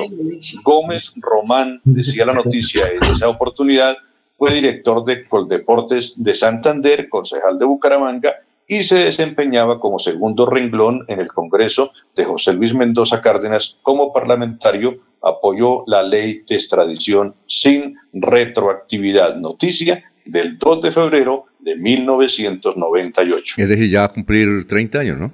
No, más de 32 años. 30 23 años apenas. Exactamente. Una cosa, doctor Julio, pero en este caso entonces el delito está. Es decir, si yo le estafo a usted y luego le digo, no, mire, eh, le doy la plata que lo estafé, más los intereses, de todas formas, a mí me echan a la cárcel, ¿no? Sí, materializaron en el documento la conducta delictiva. Ah, bueno. Eh, doctor Julio. Lo que se debate es qué tanta participación, qué tanta injerencia en ese documento pudo haber tenido el alcalde Hernández. Exactamente. Pero por eso, es que el gerente de la empresa municipal de aseo lo nombra el alcalde, es decir, es resorte de la administración central y como tal el alcalde debe responder. Por eso es que está, entre comillas, citado próximamente a, las, a lo que tiene que ver con la investigación y a ver qué ocurre, ¿cierto, doctor? Sí, creo, no, estoy muy cierto, Alfonso, pero creo que la fase eh, del proceso en la fiscalía es... Eh, eh, una audiencia programada, si mal, no, si mal no estoy, con el propósito de eh, imputar por parte de la Fiscalía cargos al exalcalde Hernández. Oye, a propósito, doctor Julio, ¿usted sí sabía que Mario Camacho escribió un libro? Sí, supe que había escrito un libro, no lo conozco todavía el texto. Pero, pero eh, yo, yo, le escribí a Mario Camacho, le dije, doctor Mario, ¿usted escribió un libro? Y dijo, sí, señor. ¿Cómo se llama el libro? El confinado. Entonces yo llegué y le dije, ¿y por qué le puso ese título? Dijo, tiene que leerlo. Ahí está. Pero no sé Alfonso, y mi profesor no me ha mandado el libro, Mario Camacho. Recuerden que él fue profesor en Barbosa, en mis comercios con... Yo sí estoy eh, interesado, ya estoy interesado en leerlo. Si él no me lo envía, creo que voy a ir a, la... Eh, eh, que la semana pasada, pues hace pasado fin de año, yo estaba en Santa Marta lo pregunté en Santa Marta, en Barranquilla y en Cartagena, y en ninguna parte estaba el libro en las librerías. No sé si está aquí en Bucaramanga. Pero el libro total no estará? A mí, a mí me gusta, me gustaría leerlo, a ver qué, porque trae historia, ¿no? Interesante. Yo, eh, si no le dan, yo lo compro y se lo, eh, se lo presto a ustedes. Prestado, ¿no? el que presta lo que tiene, busca lo que es menester. Prestado, ¿no? Porque uno dice que no, ¿cómo es, doctor? No es uno no sabe si el más bobo es el que presta o el que lo, o que, el que lo devuelve. El que lo devuelve, sí, sí, claro. Sobre todo libros, sobre todo cuando son libros. Sí, sobre todo. Un libro prestado es un libro en fuga. Exacto, un libro en fuga. exactamente. Eh, son robar libros era robar libros. Alfonso era uno de los de los grandes deportes entre comillas que en los años 70 existía entre los estudiantes universitarios, ¿no? Ir a las librerías Buchholz, Nacional, eh, eh, y, sustraerse eh, libros era considerada una gran hazaña. Hay una crónica en la revista, en una de las revistas, no recuerdo si es Credencial o Dainer de hace muchos años, en donde el gordo Hansen, Alfonso Hansen, eh, refiere cómo, cómo, con Enrique Santos y con muchos personajes hoy de la vida nacional se deleitaban ejerciendo este hobby de, sustraer libros. Yo iba Alfonso. yo, sí, Eliezer. Pero, entonces, ¿qué más vamos a encontrar en la entrevista de los Danieles con, con Rodolfo Hernández? Eh, únicamente he escuchado esos 10 minutos donde se hablan de los candidatos a la Cámara, de lo que la plata que él pide para permitir que fueran candidatos a la Cámara, de Vitalogic, básicamente, eh, eso. Pero por otro, eh, entonces tenemos que escucharla toda. Supongo que a veces ellos hacen entrevistas a veces de dos o tres horas, como está en internet, pero la, lo importante es que son tres muy buenos periodistas. Daniel Coronel es un excelente periodista. Pero hay otro dato, eh, Eliezer, que encontré de una entrevista. Usted conoció a, conoce a Julián Telles, ¿no? Julián Telles. Sí, claro. Me, suena como jugador de fútbol. Sí, fue jugador del Atlético Bucaramanga. Tiene una hermosísima, hermosísima finca ahí en Guatiguará. Pero yo no sabía que era uno de los grandes eh, dirigentes caballistas de Colombia. No sabía me enteré por una entrevista, además él tiene un portal en internet muy, eh, que es eh, la reunión de los caballistas en Colombia. Y él es el, uno de los principales dirigentes. Eso no lo sabía. ¿Usted lo sabía, Eliezer, o no? No, señor. Yo no lo conocía. Entonces le concedió Rodolfo Hernández una entrevista a, a Julián, donde Julián dice, por ejemplo, que en Colombia hay 600 mil personas que dependen directamente de la actividad eh, de Equina. Y entonces Rodolfo en esa entrevista se compromete a que todas esas actividades como cabalgatas y todo eso van a ser furor en su gobierno, no son tan restringidas, pues, no sé, con límites algunos eh, en la actividad equina, equina. Pero hay un detalle... ¿Qué va, a hacer el eh, Rodolfo como presidente? Apoyar... ¿Cómo?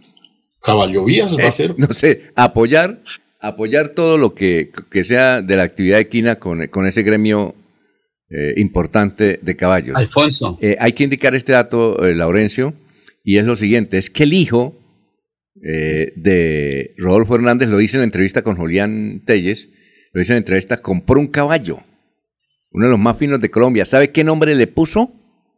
Para que ustedes se sorprendan. La niña Mencha. La niña Mencha. La niña Mencha que apoya a Petro a la presidencia. No, no, es caballo, será yegua entonces. Sí, una yegua, una Bueno, yo no sé. Se le puede poner el nombre de la niña Mencha. Se le puede nombrar, ahí nombraron que caballo, pero ¿se le pueden poner el nombre de niña Mencha a un caballo? Pues eso sí es como si a un varón lo ponemos. Eh, Por eso. Luisa, ¿no? Por eso. Por eso, eh, eh, perdón, la, eh, la pregunta, doctor Julio Enrique. Soy muy ignorante, aunque yo nada, viví en el campo. Yo soy del campo, no conozco. ¿A la yegua se pueden montar? Claro. Ah, claro que sí. Ah, bueno. Claro. bien, perfecto. Bueno, eh, Alfonso, sí, ese, ese tema del acercamiento de Rodolfo con los caballistas, pues conduce a que se vaya pensando en que es posible la unión de Rodolfo con las huestes del doctor Álvaro Uribe Vélez. Uno cree, uno cree eso, ¿no? Uno cree eso, ¿ya? Uno cree eso. Eh, Laurencio, ¿qué iba a decir que nos vamos a unos mensajes? Alfonso, pero es que ustedes hablan de caballo y han dejado por fuera este nombre, don Diego Ariza. ¿Quién es don Diego Ariza? Diego Fran Ariza.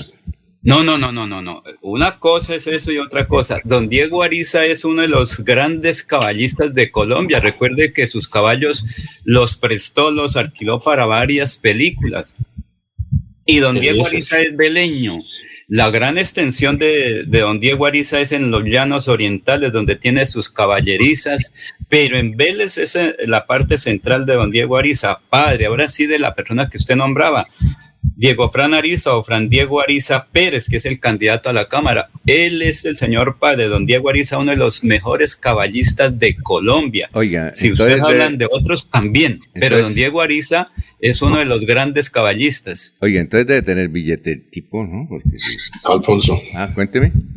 Eh, según la, según la, el comentario de Eliezer, pudiésemos entonces afirmar que eh, al expresidente Uribe y al candidato Hernández los acerca una bestia. Sí, señor. Así es. Eh, es mucho ser malo. ¿El hijo? ¿Ah? ¿El hijo? El, no, pues, el hijo, de, el hijo que compró el caballo. Equina de ambos, pues. El hijo que compró el caballo. A ver, María. Bueno, son las 6 de la mañana, 22 minutos. Si presenta tos intensa con flema durante más de 15 días, malestar general, fiebre, falta de apetito, sudoración nocturna y pérdida de peso, acuda al centro médico más cercano. Puede estar contagiado de tuberculosis y aún no lo sabe. La tuberculosis puede causarle la muerte si no recibe tratamiento. Gobernación de Santander, siempre Santander. Mirador del Madrigal, un lugar exclusivo para vivir a tan solo 40 minutos del área metropolitana. Mirador del Madrigal 300 lotes de 1.250 metros cuadrados con la más completa zona social en el corazón de la bella Mesa de los Santos. Suba y se pare con 5 millones de pesos. Suba y se pare con 5 millones de pesos. Mirador del Madrigal, un nuevo proyecto de Hacienda del Madrigal. WhatsApp 301-643-0011. 301-643-0011. Comercializa Incomesa.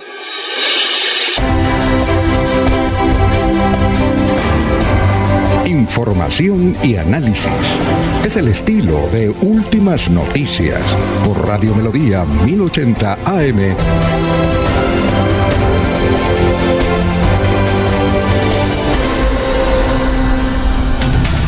Son las 6 de la mañana, 23 minutos. Sí, 23 minutos. Eh, tenemos ya entonces el audio de don Jorge Abel Flores que nos envía un audio desde el municipio de Vélez. Están recorriendo la provincia. Mucha actividad política en la provincia, sobre todo en los fines de semana. Escuchemos a don Jorge Abel. La potente Radio Melodía le reporta aquí Jorge Abel Flores desde la provincia de Vélez. Nos han recibido con afecto y con cariño con nuestra propuesta para nuestras hermanas y hermanos campesinos para darle un estartazo a las vías en Santander. Marcamos la L y el número 9 y votamos por el senador Mario Alberto Castaño y marcamos la L y el número 102 y votamos por el ingeniero César, el ingeniero de las vías. Un abrazo, Alfonso. Le reporta aquí Jorge Abel desde la provincia de Vélez. Amén. Gracias. Oiga, doctor Julio, ¿usted sabe cómo le dicen, yo le comenté a usted, cómo es que le dicen a, a ese senador Castaño de, de Páscora eh, Caldas? ¿Hablamos de eso la semana pasada o no? Doctor eh, Julio, ¿se fue el doctor Julio? Aló.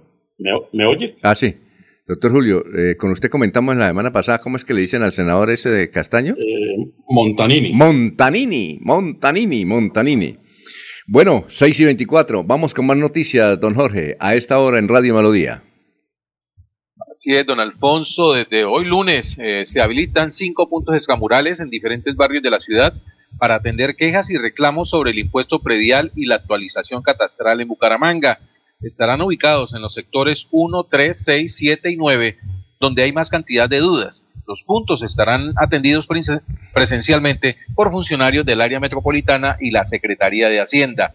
Los puntos son el CAME de la Alcaldía de Bucaramanga, el punto digital del Colegio Tecnológico, eh, junto a la, glorieta del caballo de Bolívar, del caballo del Bolívar ecuestre, es el nombre de esta estatua. También el punto digital del Café Madrid y las ágoras de los barrios Kennedy y Gaitán. Funcionarán en el mismo horario de 8 de la mañana a 12 del día y de 2 a 5 de la tarde. Muy bien, don Eliezer, son las 6 de la mañana, 25 minutos, lo escuchamos. Don Alfonso, el 95% de los contagios en Colombia pertenecen a Omicron, dijo el Ministerio de Salud a través de sus voceros, a través del señor ministro. Colombia está atravesando una ola de contagios gigante. El país está registrando hasta 30.000 casos diarios de COVID-19 en las últimas semanas y ya hay más de 167 mil casos activos. Es una cifra que preocupa a las autoridades que siguen implementando medidas de prevención para evitar la propagación del virus. La vacunación ha sido clave para que, pese a la gran cantidad de contagios, pues la cifra, eh, la crisis sanitaria en Colombia no sea mayor. En el último informe del Ministerio de Salud que se produjo el fin de semana, se confirmó que actualmente en el país se han aplicado 67 millones 269.813 vacunas contra el COVID-19, de ellas 33 eh, millones en la primera dosis, 24 millones en la segunda dosis o de segunda dosis y 5 millones de la monodosis y 44 millones de la dosis de refuerzo. Hasta ahora se han reforzado en el país 4 millones de personas. Las autoridades sanitarias pues eh, siguen realizando análisis eh, y se determina que el 95% se ratifica, Alfonso, de los casos actuales en Colombia pertenecen a la variante de Omicron. Oye, doctor Julio, son las 6 de la mañana, 27 minutos. ¿Usted sabe cuántos años tiene Fuad Char? Fuad padre. Sí, padre. Tiene 84, 85 años, Alfonso. Exactamente. Muy bien. 84 años. La curiosidad es que empezó a hacer política. ¿Y usted piensa que empezó a hacer política con quién, doctor Julio? Supongo que está en actividad para promover el nombre de su hijo, ¿no? Por eso, eh, uno entiende que cuando le dicen, oiga, Juan Char está haciendo reuniones en Barranquilla, Santa Marta, en Cartagena, va con un equipo, echa su discurso, eso es lo que llaman oradores. Oye, en su época, en nuestra época había oradores, doctor, en las campañas políticas. Ahora hay un término, y lo analizábamos la semana pasada, creo que no estaba ese día usted, que ahora las campañas dicen, no, es que yo estoy de orador. Cuando eso se surtía en su, en su actividad, las campañas eh, tradicionalmente eran en tarima, en plaza pública, en auditorios abiertos, eh, siempre con el concurso real de la gente presente y, eso hacía que quienes intervinieran pues hiciesen uso de sus habilidades oratorias, ¿no? Bien, eh, pero se llamaban oradores, yo no, yo no escuché, yo estoy escuchando hace como unos 10 años que ahora se dicen oradores, en esa época no, no había, ¿no? No, siempre, Alfonso, siempre. Siempre ha habido oradores. La palabra oradora, la palabra oradora ha sido utilizada para, para referirse a quienes intervienen en público. Mire, es que Fuad Char no está haciendo política con el doctor Char, con el hijo, con Alex. Él, está haciendo reuniones en Santa Marta, Barranquilla y Cartagena y todos esos municipios ahí cerquita, porque son departamentos relativamente pequeños y las vías están bien, entonces eh, en un día recorre buena parte de los municipios. Oiga, ¿sabe que no le está haciendo campaña a, a Alechar? Eso es lo curioso, ¿ya? Lo curioso que tenga 84 y que todavía vaya y tenga vibrato, ¿no? Eh, el asunto es que le está haciendo campaña es a César Lurduy, que es representante a la Cámara y va candidato al Senado. ¿Qué tal, no? Bueno, dentro del acuerdo, por supuesto, del candidato Char, ¿no? Eh, ah, sí, no, sí, claro, en claro. En, el momento, por la proximidad, las campañas están centradas en, en, los aspirantes al Congreso de la República. ¿Eso quiere decir que don Arturo Char, el hijo, no va de candidato al Senado? Me parece curioso. No, Alfonso, no. Eh, un hijo es el que es candidato a la presidencia y el otro es el que maneja los intereses deportivos. Por eso. Los otros intereses de carácter comercial. Pero el que es. Arturo. Arturo, es candidato al Senado. Ah, sí, es candidato al Senado. Por eso está la curiosidad, doctor, eh, eh, doctor Julio. Pero el otro es a la Cámara, Alfonso, el otro es a la no, Cámara. No, no, no, no, no, no. No, no, no. César Lurduy es candidato al Senado de la República. Él es representante a la Cámara. Pero la curiosidad, doctor Julio, es que siendo él no lo vemos en reuniones con el hijo que va de candidato al Senado, como dice Jorge, sino con otro señor, que es César Lourduy.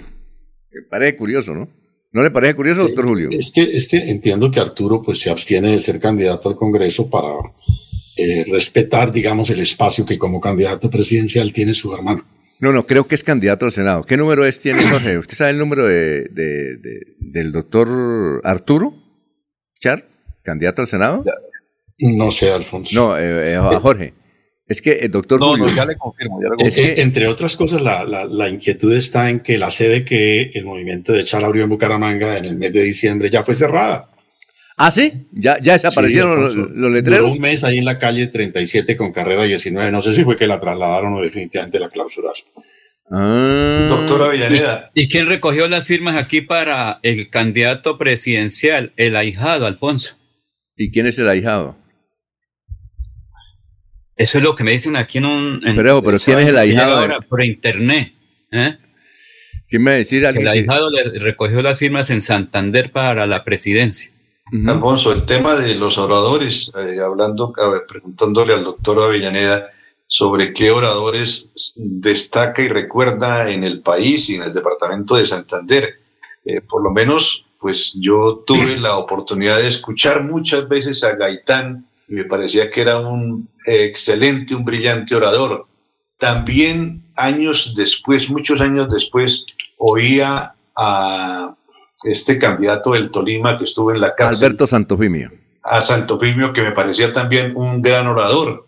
Y cuando se hablaba de oradores, también se incluía el, el eh, grupo de oradores sagrados y se hacía referencia al obispo de Tunja cuando hacía la, el sermón de las siete palabras a través de la cadena Caracol. No sé sobre este tema qué nos puede aportar el doctor Avellaneda. No, Eliezer, muchísimos oradores. Colombia ha sido tierra fértil para eh, quienes hacen uso de la palabra, ¿no? Eh, aquí la historia nuestra, porque los políticos colombianos eh, en el siglo XIX y en la primera parte del siglo XX eran personas de letras, eran periodistas, eran personas con una gran formación humanista, cultural, literaria, y eso, pues, por supuesto, les facilitaba la condición de, de, oradores, ¿no? Alberto Lleras Camargo, por ejemplo, un extraordinario orador, Gilberto Alzate Avendaño, otro gran orador, el mismo Laureano Gómez, es decir, en los dos partidos había personas con las habilidades oratorias naturalmente. Eh, Gaitán, a quien usted menciona, Santofimio, tal vez el más descollante de los oradores de los últimos tiempos, no el mejor en Colombia, pero tal vez el más descollante de los últimos tiempos como, como orador, ¿no? En el caso santanderiano, pues recordamos a Horacio Serpa, Rodolfo González García, era un gran, un gran orador. Aquí tuvimos a Augusto Espinosa, me deleitaba oír a, a Augusto Espinosa en sus intervenciones en, en plaza pública, ¿no? Y creo, eh, doctora Avellaneda, muchísimos oradores, sí. Creo que uno de los Prada Cobos lo llevan a las, a las actividades políticas con ese título, Alfonso, de orador. Sí. ¿Samuel? Alfonso, es que mire. Samuel. Es que Samuel. Samuel, Prada Cobos. Samuel, usted sabe, oiga, usted sabe, Eliezer, usted sabe que Samuel, él empezó su actividad pública, fue siendo periodista. ¿Sí sabía eso? Sí.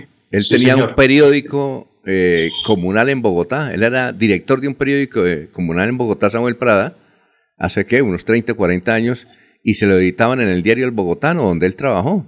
Eh, ¿Qué iba a decir, don Laurencio? Alfonso, es que Jorge Agustín Seano González, presidente máximo del Murco, fue mi orador allá en Barbosa cuando yo fui concejal. Perdone que estoy metiéndome en actividad política privada, pero en esa época un día que estábamos en campaña, él dijo, déjenme hablar que yo los impulso a ustedes. Y ahí dijo, eh, hay que apoyar a Rafael Serrano Prada, hay que apoyar a Tales, hay que nosotros, el Murco, vamos a sacar dos representantes a la Cámara. El orador es el que interviene a nombre de alguien cuando no, eh, no permite, o no quiere o no está. Dice el orador es llevar la palabra de ese candidato. Ahorita, si usted revisa, es imposible estar en la reunión de 20 personas, entonces mandan un orador. El Laurencio Gamba puede ir a Barbosa a ser orador de fulano y fulano. Claro. Jorge eh, Caicedo puede ir a Puerto Wilche a ser orador de tal. El doctor Julio Enrique puede ser orador de tal. Eliezer puede ser orador de tal. y Alfonso lo puede hacer en Barichara. Sí, doctor Julio, eh, para cerrar este, este, este capítulo, eh, eh en lo que conozco, creo que para mí el mejor orador que yo he escuchado es Alberto Santofimio Botero. Alberto Santofimio Botero, que, no sé, eh, yo lo escuchaba era por, que parecía que estuviese leyendo. Y en cuanto al departamento de Santander, Orlando Cancelado, que en paz descanse, él decía que el mejor orador de todos los tiempos que ha habido en Santander es el, eh, fue el doctor abogado que murió abogado, ahogado, en Santa Marta, eh, Camacho Carreño. ¿Usted alcanzó a escuchar a Camacho Carreño, doctor Julio? No, yo no alcancé a oírlo, Alfonso. He leído algunos textos de sus piezas oratorias y sin duda, sin duda, eh, el más descollante de los, de los oradores en nuestro medio, sin demeritar a los, otros que de igual manera han tenido esta excelsa condición de, de oradores, pero, pero sí de los más brillantes, Camacho, Camacho Carreño. Bueno, y en cuanto a Eliezer, en cuanto al padre... Eh, Luis Carlos Galán también era un hombre de una capacidad oratoria formidable. Don Rafael Serrano Prada, orador. Que Extraordinario orador, Rafael Serrano. Sí, Rafael Serrano, sí. Uno, le hace la pregunta y dura una hora dándole... los pastores, yo admiro mucho a algunos pastores protestantes, son barracos, eso Bien, eh, Eliezer, el padre ese... Galán, ganó concurso a los 16 años, un concurso de oratoria. Comenzó a perfilarse. Y el número de Arturo Char, cambio radical número 3. Ah, sí, entonces sí candidato al Senado. ¿Número qué? Tres. Tres. Tres. Oiga, Eliezer, ¿usted recuerda cómo se llamaba el padre de, Boyacá que hacía las siete palabras en Caracol? Eh, Augusto Trujillo Arango. Oiga, ese tipo, es eh, yo creo que también es uno de los mejores oradores. Yo me pateé la grabación de las siete palabras en Caracol, me, me, senté a, escucharlo. Únicamente tenía referencias y él no leía nada. Parecía que estuviera leyendo, ¿no? Sí, sí, sí. Extraordinario. Y, una voz, únicamente tomaba un, una agüita con una yerbita que dan en Saboyá, en, sí, creo que en Saboyá, que él se tomaba. Yo le dije, ¿usted cómo hace? Dijo, no, con esta yerbita me... Con Dios, el Espíritu Santo y esta yerbita me hacen tener esa voz, una voz extraordinaria, ¿no? Duraba tres horas, ¿no? El discursito. Muy bien. Creo que era como manizalita, ¿no? Como del eje, cafetero de Manizales, tal vez. Ah, oye, sí lo recuerdo. Sé que eh, él oficiaba en Tunja, ¿sí? Oficiaba en Tunja. Eh, Ahora hay oradores, hay oradores según el tipo de acto, ¿no, Alfonso? Ah, sí, claro. Oradores de tarima política, ¿no? Oradores eh, fúnebres, oradores religiosos, como el padre Trujillo, ¿no? Oradores académicos, por ejemplo, el doctor Fernando Inés Forero era un extraordinario profesor. Eh, no solamente por su conocimiento, su sabiduría, sino por la manera como se dirigía a sus alumnos. Era realmente encantadora la expresión del doctor Fernando Inestrosa. Son las 6 y 38.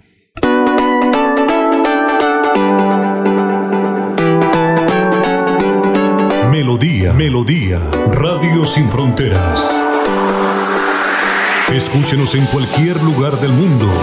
Melodíaenlínea.com es nuestra página web. Melodíaenlínea.com. Señal para todo el mundo. Señal para todo el mundo. Radio sin límites, Radio sin fronteras. Radio Melodía, la que manda en sintonía. Yo sé que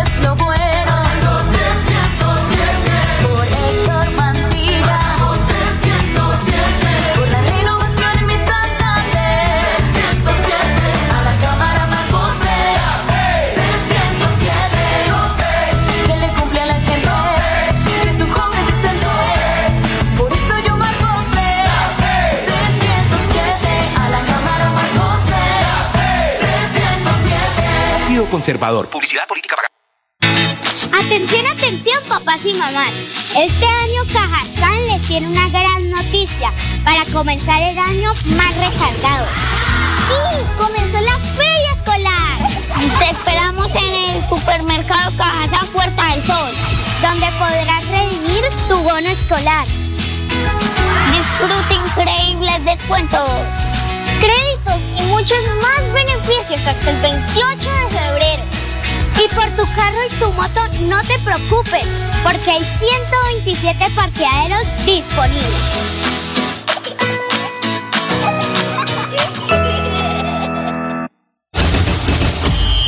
Regresan las emociones al templo sagrado del fútbol santandereano.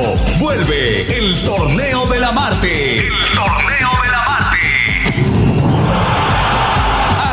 Acompáñanos del 14 de diciembre al 23 de enero a disfrutar de la 39 edición de la tradicional fiesta futbolera de fin de año de nuestra región. Torneo de la Marte. Torneo de la Marte. Emblema del fútbol de Santander. Los esperamos. Invita Liga Santandereana de Fútbol en Comesa.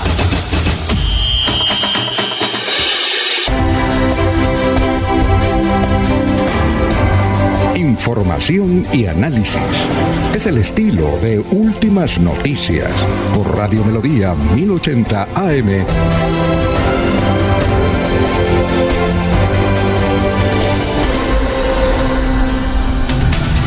Son las 6 de la mañana, 40 minutos. Otros oyentes, Gustavo Pirilla Gómez dice, un gran orador santanderiano fue el ministro José Manuel Arias Carrizosa. Sí, señor. Labores campestre. No solamente son oradores los famosos políticos, abogados prestigiosos de Santander y hombres de letras eh, fueron excelentes oradores. Eh, Ana Cano, tiene razón la, don Laurencio, en que era eh, labores campestres. El doctor Avellaneda tiene fama de buen orador, excelente sus discursos. Ah, no sabíamos, doctor, vea usted. Eh, también tiene su, estrella. Asoman nuestras fans. Sí. Eh, hay, un orador joven abogado, no sé si usted ha tenido oportunidad, que se ha ganado concursos nacionales, americanos y mundiales. Es el hijo de Consuelo Ordóñez de Rincón. Eh, él, vive, trabaja en Bogotá, pero se la pasa en el exterior porque tiene una firma de abogados muy prestigiosa a nivel internacional. Pero es un extraordinario orador. Ha ganado premios nacionales, mundiales, y otro que ganó premio de orador eh, eh, cuando, estudiaba en el Colegio San Pedro fue el doctor Héctor Mantilla. Ganaba premios. Ahí tiene los diplomas su padre, el doctor Jairo Alfonso Mantilla gran orador. ¿Qué iba a decir usted, don Laurencio? Y ahorita viene un joven que por ahí va a mucha gente recientemente, es apenas comienza primer semestre de Derecho y ganó en Bogotá una cantidad de premios en oratoria. Iván Díaz Barrera, el joven, el, el mayor de edad ya. Iván Díaz Barrera, que es un gran orador en Bogotá. Él, según entiendo, en discursos allá, que es, digamos, la preparación, imitó a muchísima gente y ganó primer puesto en muchísimos eventos en Bogotá, por eso tiene beca. ¿Imitó? Eh, es decir, ganó el premio, fue imitador. No, imitar no me refiero, es ah. decir, allá, porque es que me refiero que, por decir algo, le dicen a, interprete a Luis Carlos Galán, interprete a tal persona, es la, imitarlo, me refiero en el término de ah. cómo era esa, ese orador. Ah, bueno, ya, en oratoria. Alfonso, para cerrar la nota de los de la oratoria, eh, sí, el doctor José Manuel Arias Carrizosa fue eh, reconocido como un gran orador dentro de la modalidad de la oratoria forense, ¿no? De, la, de la oratoria, eh, por sobre todo en materia de derecho penal. Santander en ese campo ha sido también muy fértil, ¿no? Y finalmente, recordar el nombre de Guillermo Nanetti Valencia, no sé si alguno de ustedes... El de Popayán. El de Popayán, que ganaba todos los concursos nacionales universitarios de oratoria y finalmente creo que su partido, el conservador, le dio la oportunidad de ir a la Cámara de Representantes y en los cuatro años a duras penas contextualista. Ese era el mismo que era productor de televisión, porque yo conocía a un Nanetti Valencia. Sí. creo que sí. Sí, gran orador, pero... pero de ahí no pasaba. Eh, no, es que yo no sé.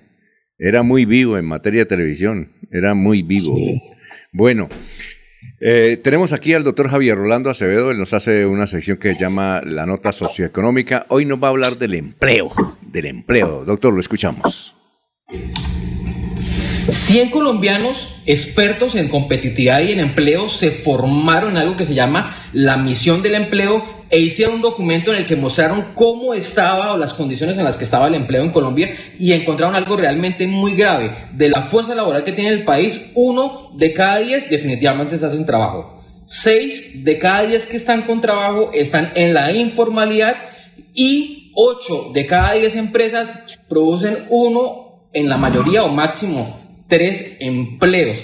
Pero además, Confecámaras ayer sacó un resultado diciendo que en 2021 se crearon 307.600 compañías eh, con un crecimiento del 10% más que en el 2020, evidentemente afectado por la pandemia. 74% corresponde a personas naturales y 25% eh, a sociedades. Y algo muy bonito es que las mujeres están realmente siendo las más emprendedoras. El 60% de esas empresas fueron creadas por mujeres y el 52% eh, de, por ciento de las empresas mínimo constituyó un empleo adicional. El 13% en servicios, el 10% en construcción, el 10% en industria, el 7% en comercio. Pero lo grave es que el 99.5% de las empresas creadas en Colombia son microempresas y con el alza del salario mínimo al 10%, esas empresas se van a ver altamente perjudicadas. Por eso esta misma misión del empleo dice que se deben tomar unas decisiones de fondo en cuanto al empleo y es hacer un cambio estructural de las políticas de empleo, salarios, seguridad social, riesgos laborales y de ayudas a los empresarios y que esto debe tener realmente un amortiguamiento fiscal, es decir, recursos que apalanquen esto y no sea solo un saludo a la bandera y además fortalecer el conocimiento y la innovación en las empresas para que puedan ser más competitivas a nivel internacional. Bueno, doctor Javier, y, le tengo otro tema a usted, doctor Javier, y es esto. Eh, tuve una, eh, que una controversia con un tuitero, porque yo le decía al tuitero, le decía que aquí en Colombia los bancos se aprovechan de los pequeños y medianos empresarios, que casi, casi los asfixian con, con los créditos, que en Colombia los intereses son muy altos. Y él me decía que no, que lo que pasa es que la gente no eh, le aplica la sabiduría financiera, que uno tiene que saber manejar eso, el aspecto financiero, y le va muy bien. Y que él conoce mucha gente, porque es un banquero, dice que lleva 25 años, eh, es un banquero eh, que mucha gente ha hecho plata en Colombia precisamente por saber manejar legalmente la, el asunto financiero. Uno puede ir a un banco eh, aprovechar tantas oportunidades ahora que los bancos eh, están llamando a la gente y dicen, oiga, le aprobamos un crédito. Yo creo que, doctor Julio, usted lo ha llamado cada rato los, los bancos y le dicen, oiga, le aprobamos un crédito, ahí lo tiene, pero uno le da miedo utilizarlo. Y él dice, no, aprovechen esas oportunidades. Si saben manejar el aspecto financiero, pueden sacarle jugo.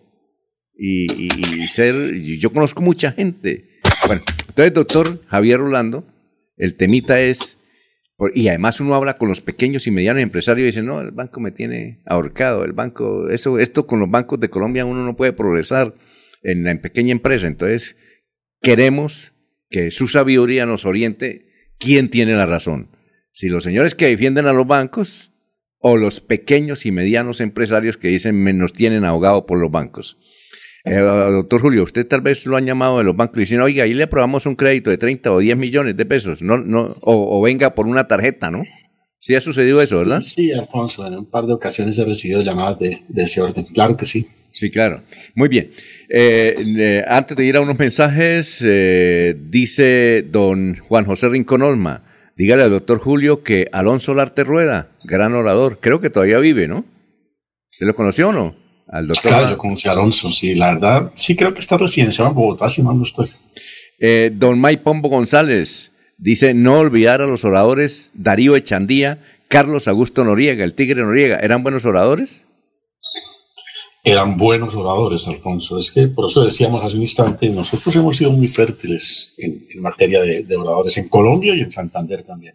Muy bien, vamos a una pausa, son las 6 de la mañana, 48 minutos. Mirador del Madrigal, un lugar exclusivo para vivir a tan solo 40 minutos del área metropolitana. Mirador del Madrigal, 300 lotes de 1.250 metros cuadrados con la más completa zona social en el corazón de la bella Mesa de los Santos. Suba y se pare con 5 millones de pesos. Suba y se pare con 5 millones de pesos. Mirador del Madrigal, un nuevo proyecto de Hacienda del Madrigal. WhatsApp 301 643 0011 301 643 0011. Comercializa Incomesa. La radio es vida. La radio es optimismo y esperanza. La radio fue primero. La radio fue ayer, es hoy y será mañana. La radio, tu compañía de siempre.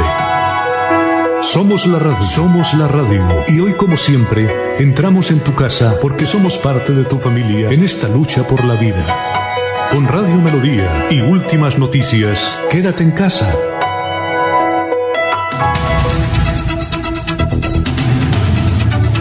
José Benjamín Sánchez Quintero dice otro orador García Herreros, el padre García Herreros. Bueno, a mí me parece que el padre del, Minuto de Dios no era, no era un buen orador tengo la impresión, ¿no? Y Alfonso, en la disertación, y recuerden televisión, tuvo en su programa casi 50 años. Sí, pero para mí no era buen orador, es decir, era una persona que se le entendía. No sé, doctor Julio, ¿usted cree que el padre García Herrero era buen orador? Pues orador como tal, no, no, Alfonso. Pero tal vez el, oyente se refiere a, o al doctor Carlos García Herreros, que fue un célebre abogado en Bucaramanga en los años 50 y 60. Ah, ya que dejó estela en el foro como, como gran orador, o al doctor Alberto García Herreros. ¿no? ¿Era también un buen orador? También hizo paso por, por el mm. foro eh, en materia penal y, dejó algunos buenos recuerdos de sus, de sus intervenciones. Sí. Bueno, vamos con más noticias, Jorge, a esta hora. Son las 6 de la mañana, 51 minutos. Así es, don Alfonso, y mucha atención los viajeros que van de movilizarse sobre la vía que Bucaramanga conduce hacia Bogotá, principalmente en su paso por Piedecuesta, porque desde hoy lunes habrá más congestión vehicular en ese punto del trayecto, donde se construye el intercambiador vial de Guatiguará, ya que se cerrará la calzada occidental.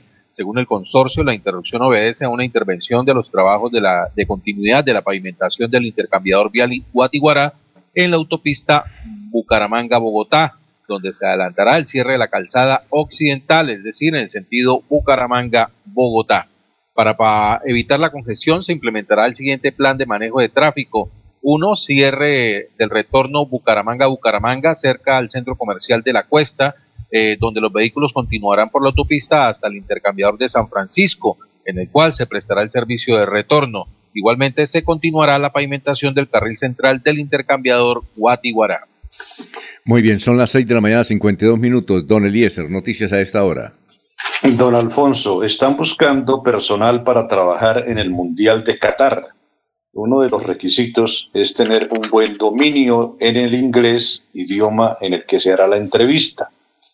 Eh, a finales de este año, comienza el Mundial de Fútbol, que como cosa excepcional pues será a fin de año, no a mitad de año como ocurría antes en Qatar y eh, varias empresas de ese país están en búsqueda del personal para cubrir puestos de trabajo pensando en el certamen deportivo. Hay algunos cargos que de pronto Jorge, que es mucho más joven que nosotros, nos puede decir de qué se trata. Están buscando camareras, están buscando eh, bartenders, están buscando hostels, están buscando asistentes de cocina, personas encargadas de limpieza de áreas públicas, personal para lavandería, personal para depósito, porteros, botones, recepcionistas, supervisores para todas las áreas y personal de spa y recreación. Eh, ¿Qué es eso, doctora Avellaneda? ¿Qué es bartenders y hostess? Doctor Julio. Bars, ¿qué? Bars Bartender. O, Jorge. Bartenders. ¿Qué, es eso? Bartender, no sé si eso traduzca vendedor de tienda, tender o algo así, no, no, no, eh, sabría decirlo, Alfonso. Jorge, ¿qué es? A ver si Jorge. El bartender es lo que conocíamos antes como el, el, el, el barman.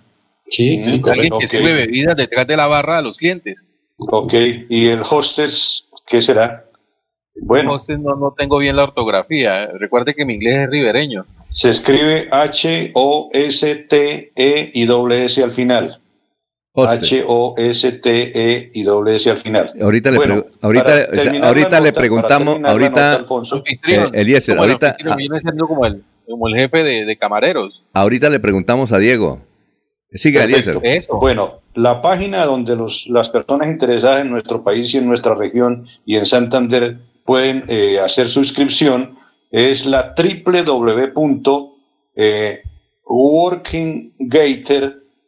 www.workinggator2022.com. Voy a deletrearlo. www.workingatar,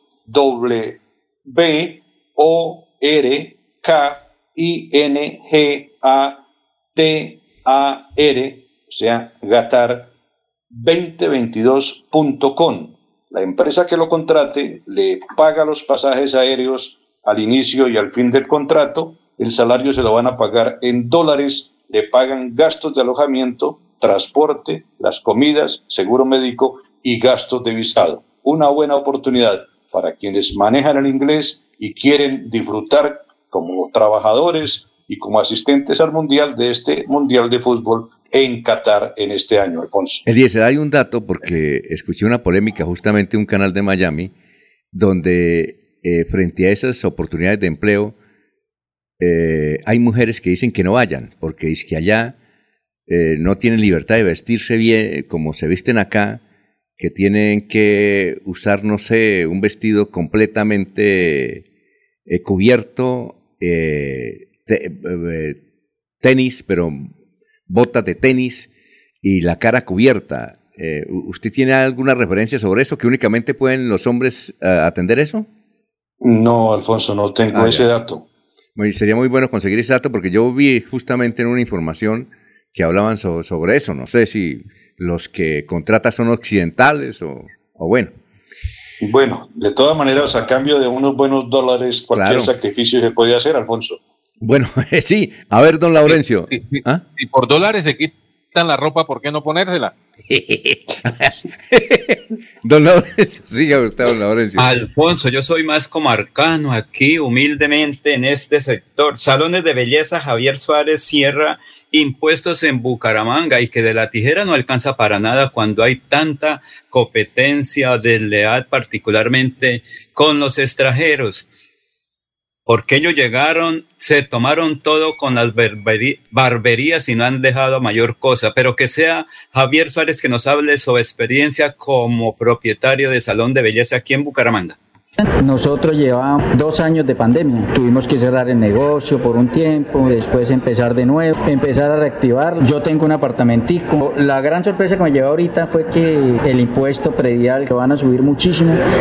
No me parece justo porque si, le suben al mínimo el 10% y le van a subir ahora es que al impuesto el 100%, entonces no tiene sentido. Nosotros vivimos de la tijera, de cortar cabello y para nosotros hacer 2 millones de pesos, 3 millones de pesos para pagar el impuesto a punta de tijera y tenemos tres impuestos a la peluquería, todas esas cosas, entonces eso se incrementa muchísimo los gastos. Pero también mucha competencia desleal. Desde antes de la pandemia, la situación de las peluquerías se nos había bajado mucho la producción debido a los visitantes, o sea, a la, llegada de los venezolanos. Los venezolanos acogieron todo el mercado, las barberías, se, llevaron toda la gente joven. Nosotros estamos sobreviviendo ahí con las, las damas, que son las que me han mantenido ahí, pero igual eso se nos ha bajado muchísimo.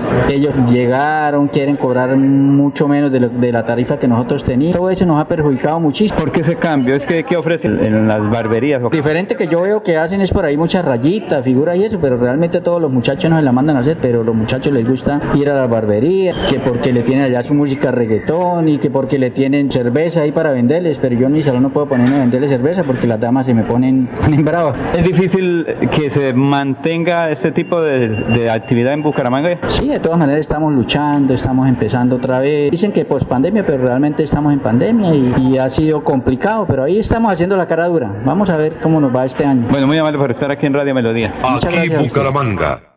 6.58 minutos. Oyentes.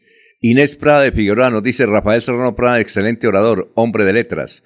José Benjamín Sánchez Quintero. En su tiempo fue hermoso ver intervenir en audiencias públicas al doctor Alberto García Herreros, Jorge Chacón Capriotti, Oiga, Jorge Chacón Capriote nunca, en distinguido abogado, tenía una característica, nunca lo vi sin saco y corbata, nunca. A pesar de unos calores que existían, dos de la tarde, él siempre era saco y corbata, nunca lo vi, era compañero de, era vecino ahí en Caracol, Jorge Chacón Capriotti, y nunca lo vi sin saco. ¿Usted sí vio alguna vez sin saco y corbata, doctor Julio, a Jorge Chacón Capriotti? Real en Doctor este Julio, perdón. Doctor Julio.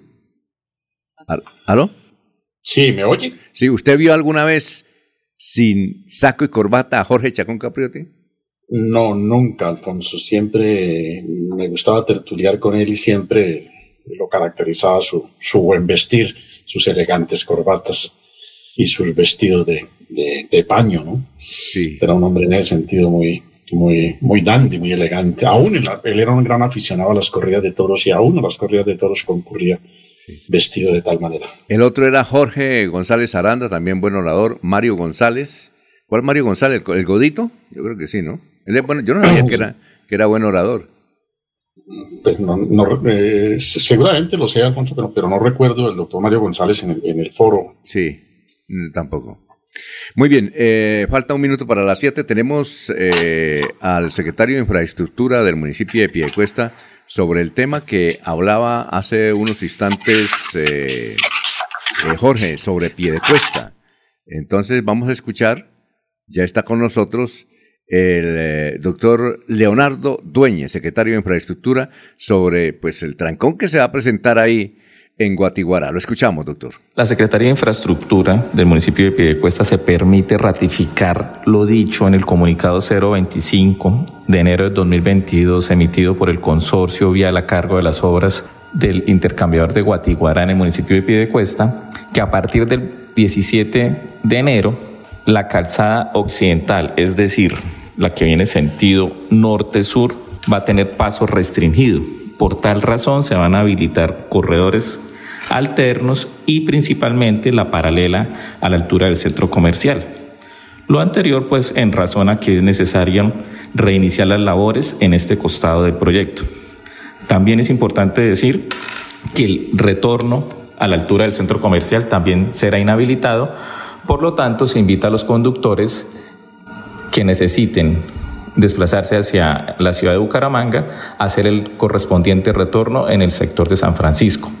Importante decir que estas cierres viales son necesarios para poder adelantar la obra de la manera más correcta y apelamos, les solicitamos y esperamos contar con la colaboración y la paciencia de los usuarios. Muchas gracias al doctor Dueñez. Son las 7 de la mañana, un minuto. Juan Carlos Contreras dice, buenos días, Laurencio. El entrevistado le habla claro venezolano. Son las 7, un minuto. Aquí Bucaramanga, la bella capital de Santander. Transmite Radio Melodía, Estación Colombiana, HJMH, 1080 kilociclos, 10.000 vatios de potencia en antena, para todo el oriente colombiano. Cadena Melodía, la radio líder de Colombia.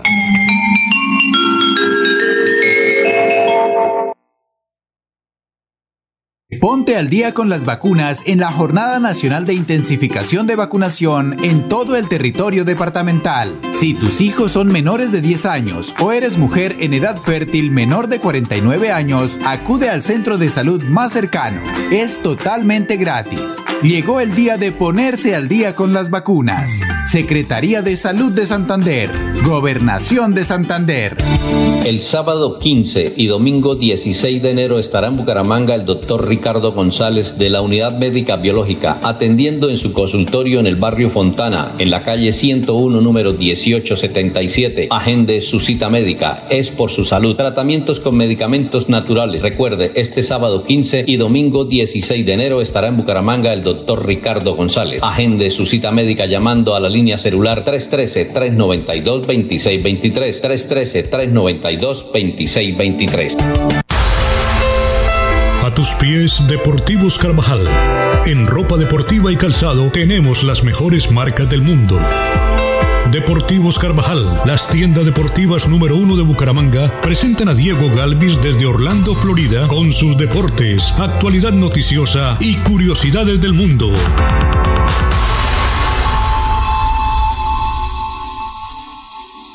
Bueno, son las 7 de la mañana y 3 minutos. Diego, ¿cómo se encuentra? Muy buenos días.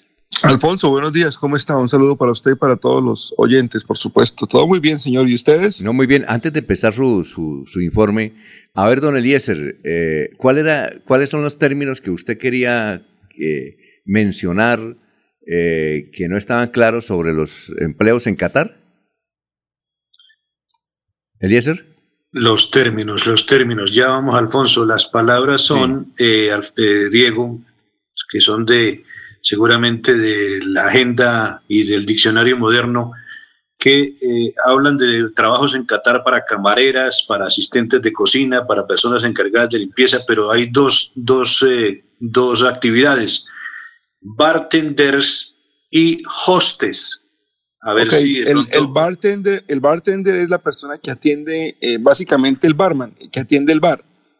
¿Sí? que trabaja detrás de la, de la, barra de bar. Puede ser el, el, el, que prepara los cócteles o puede ser la persona encargada de administrar la zona de bar. Y el hostess, el hostess cuando usted llega aquí a un restaurante, siempre hay una persona que está en la puerta que únicamente se dedica de ubicarlo en las mesas. Ellos no son camareros, ellos no son, no son el, el, mesero común y corriente, sino el hostess es la persona que lo ubica y que lo, y que lo, lo lleva a la mesa. Lo lleva a su mesa, eh, le, lleva, le lleva los menús, que es lo primero que le entregan, le entregan primero eh, su juego de cubiertos y ese es un cargo especial, el hostess. Es diferente porque el hostess no recibe, no recibe tips, no recibe propina como el resto de personas del restaurante. Es como, es como el ujier en, la iglesia, en las iglesias, el ujier. El ujier, correcto, de la iglesia, es lo mismo, exactamente el mismo, es un hostess. Mm, muy bien. Bueno, listo, Diego. para gracias. Jorge. A ver, Jorge. No, punto, punto para Jorge. Ah, bueno, sí, claro. Punto para Jorge. La tiene, la tiene a los dos. Sí, claro. Bueno, bueno, bien, bien. bueno, eh, Diego, ¿y qué tenemos para hoy?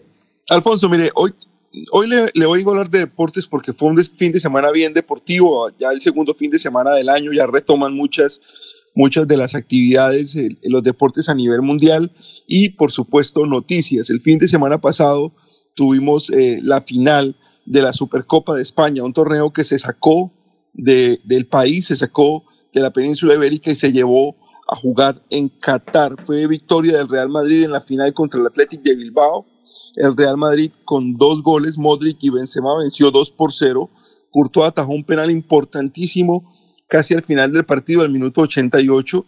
Eh, la figura del Real Madrid, eh, nuevamente Luca Modric, nuevamente eh, el arquero eh, Thibaut Courtois.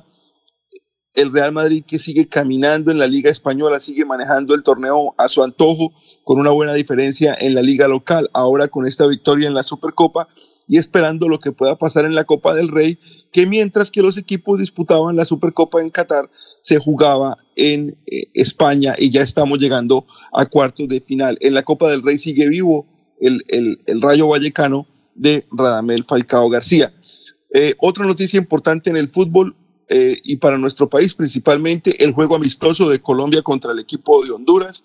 Se jugó en el PNK Stadium en Fort Lauderdale, eh, aquí en Florida, con una- un clima un poquito, eh, un poquito agresivo en cuanto al viento, en cuanto al frío, que no es usual aquí en, en Florida para estas épocas del año. Generalmente hace frío, pero pues tenemos una, una, una, un movimiento que está provocando unos fríos eh, bien importantes y que ayer fueron factor en el partido de la selección Colombia. Gol de Juan Fernando Quintero a los 10 minutos, empate de Arriaga para el equipo hondureño y luego Colorado en el minuto 67 le dio la victoria al equipo colombiano. Importante que después de tanto tiempo se volvió a anotar, importante la ilusión que genera Yasser Asprilla, el jugador de Colombia, que se ve como un gran prospecto y seguramente lo va a hacer para el equipo tricolor. Importante el juego amistoso para el equipo de Reinaldo Rueda.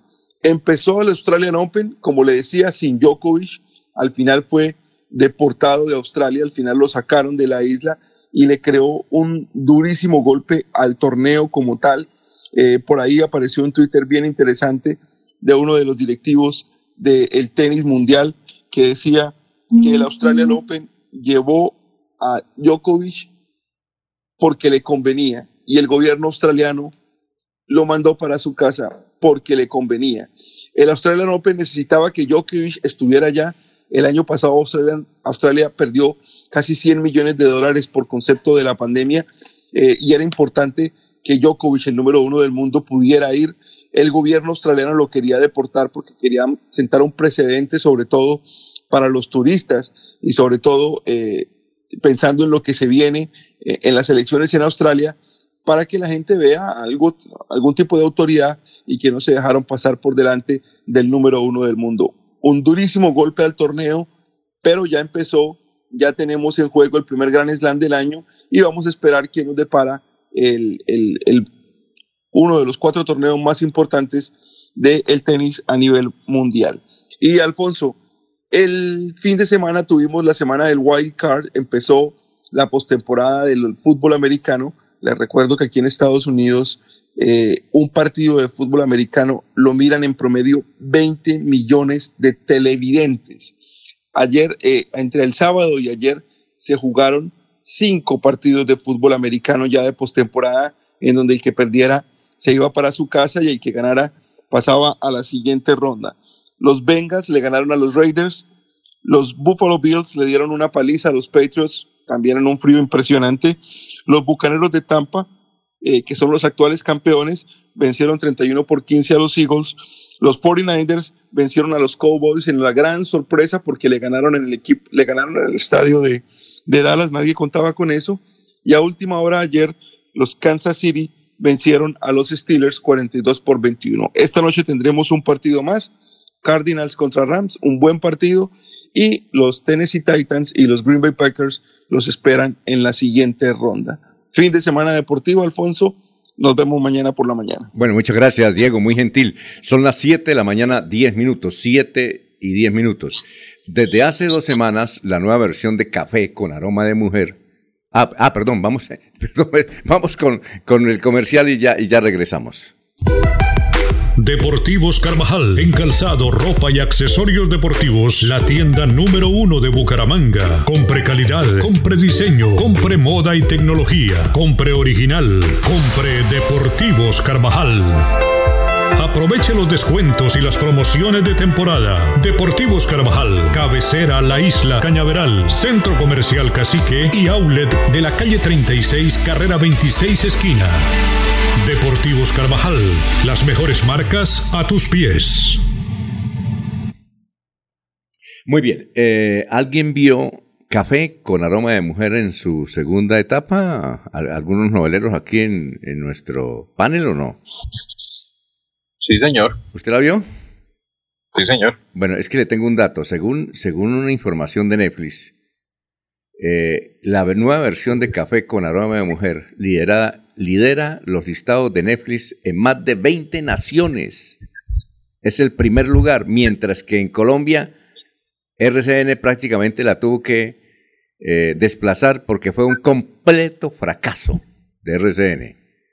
Eh, dice, el resto del mundo con mirada depurada se ha dejado de seducir por esta telenovela que no fue profeta en su tierra.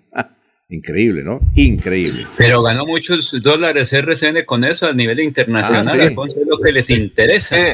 exacto, eso es lo que dice Laurencio. Es que esta serie, esta, esta, segunda etapa de café, esta segunda emisión de café por parte de RCN, fue pensada más en el mercado internacional.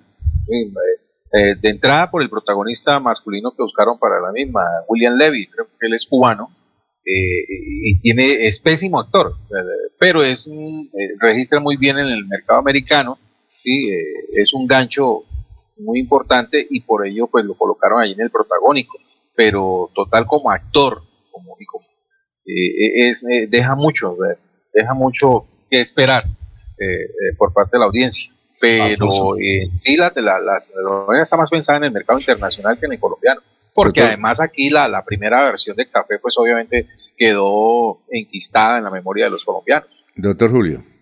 Es que la primera versión es la auténtica café con aroma de mujer. La segunda versión, esta última, es café con aroma de dólar.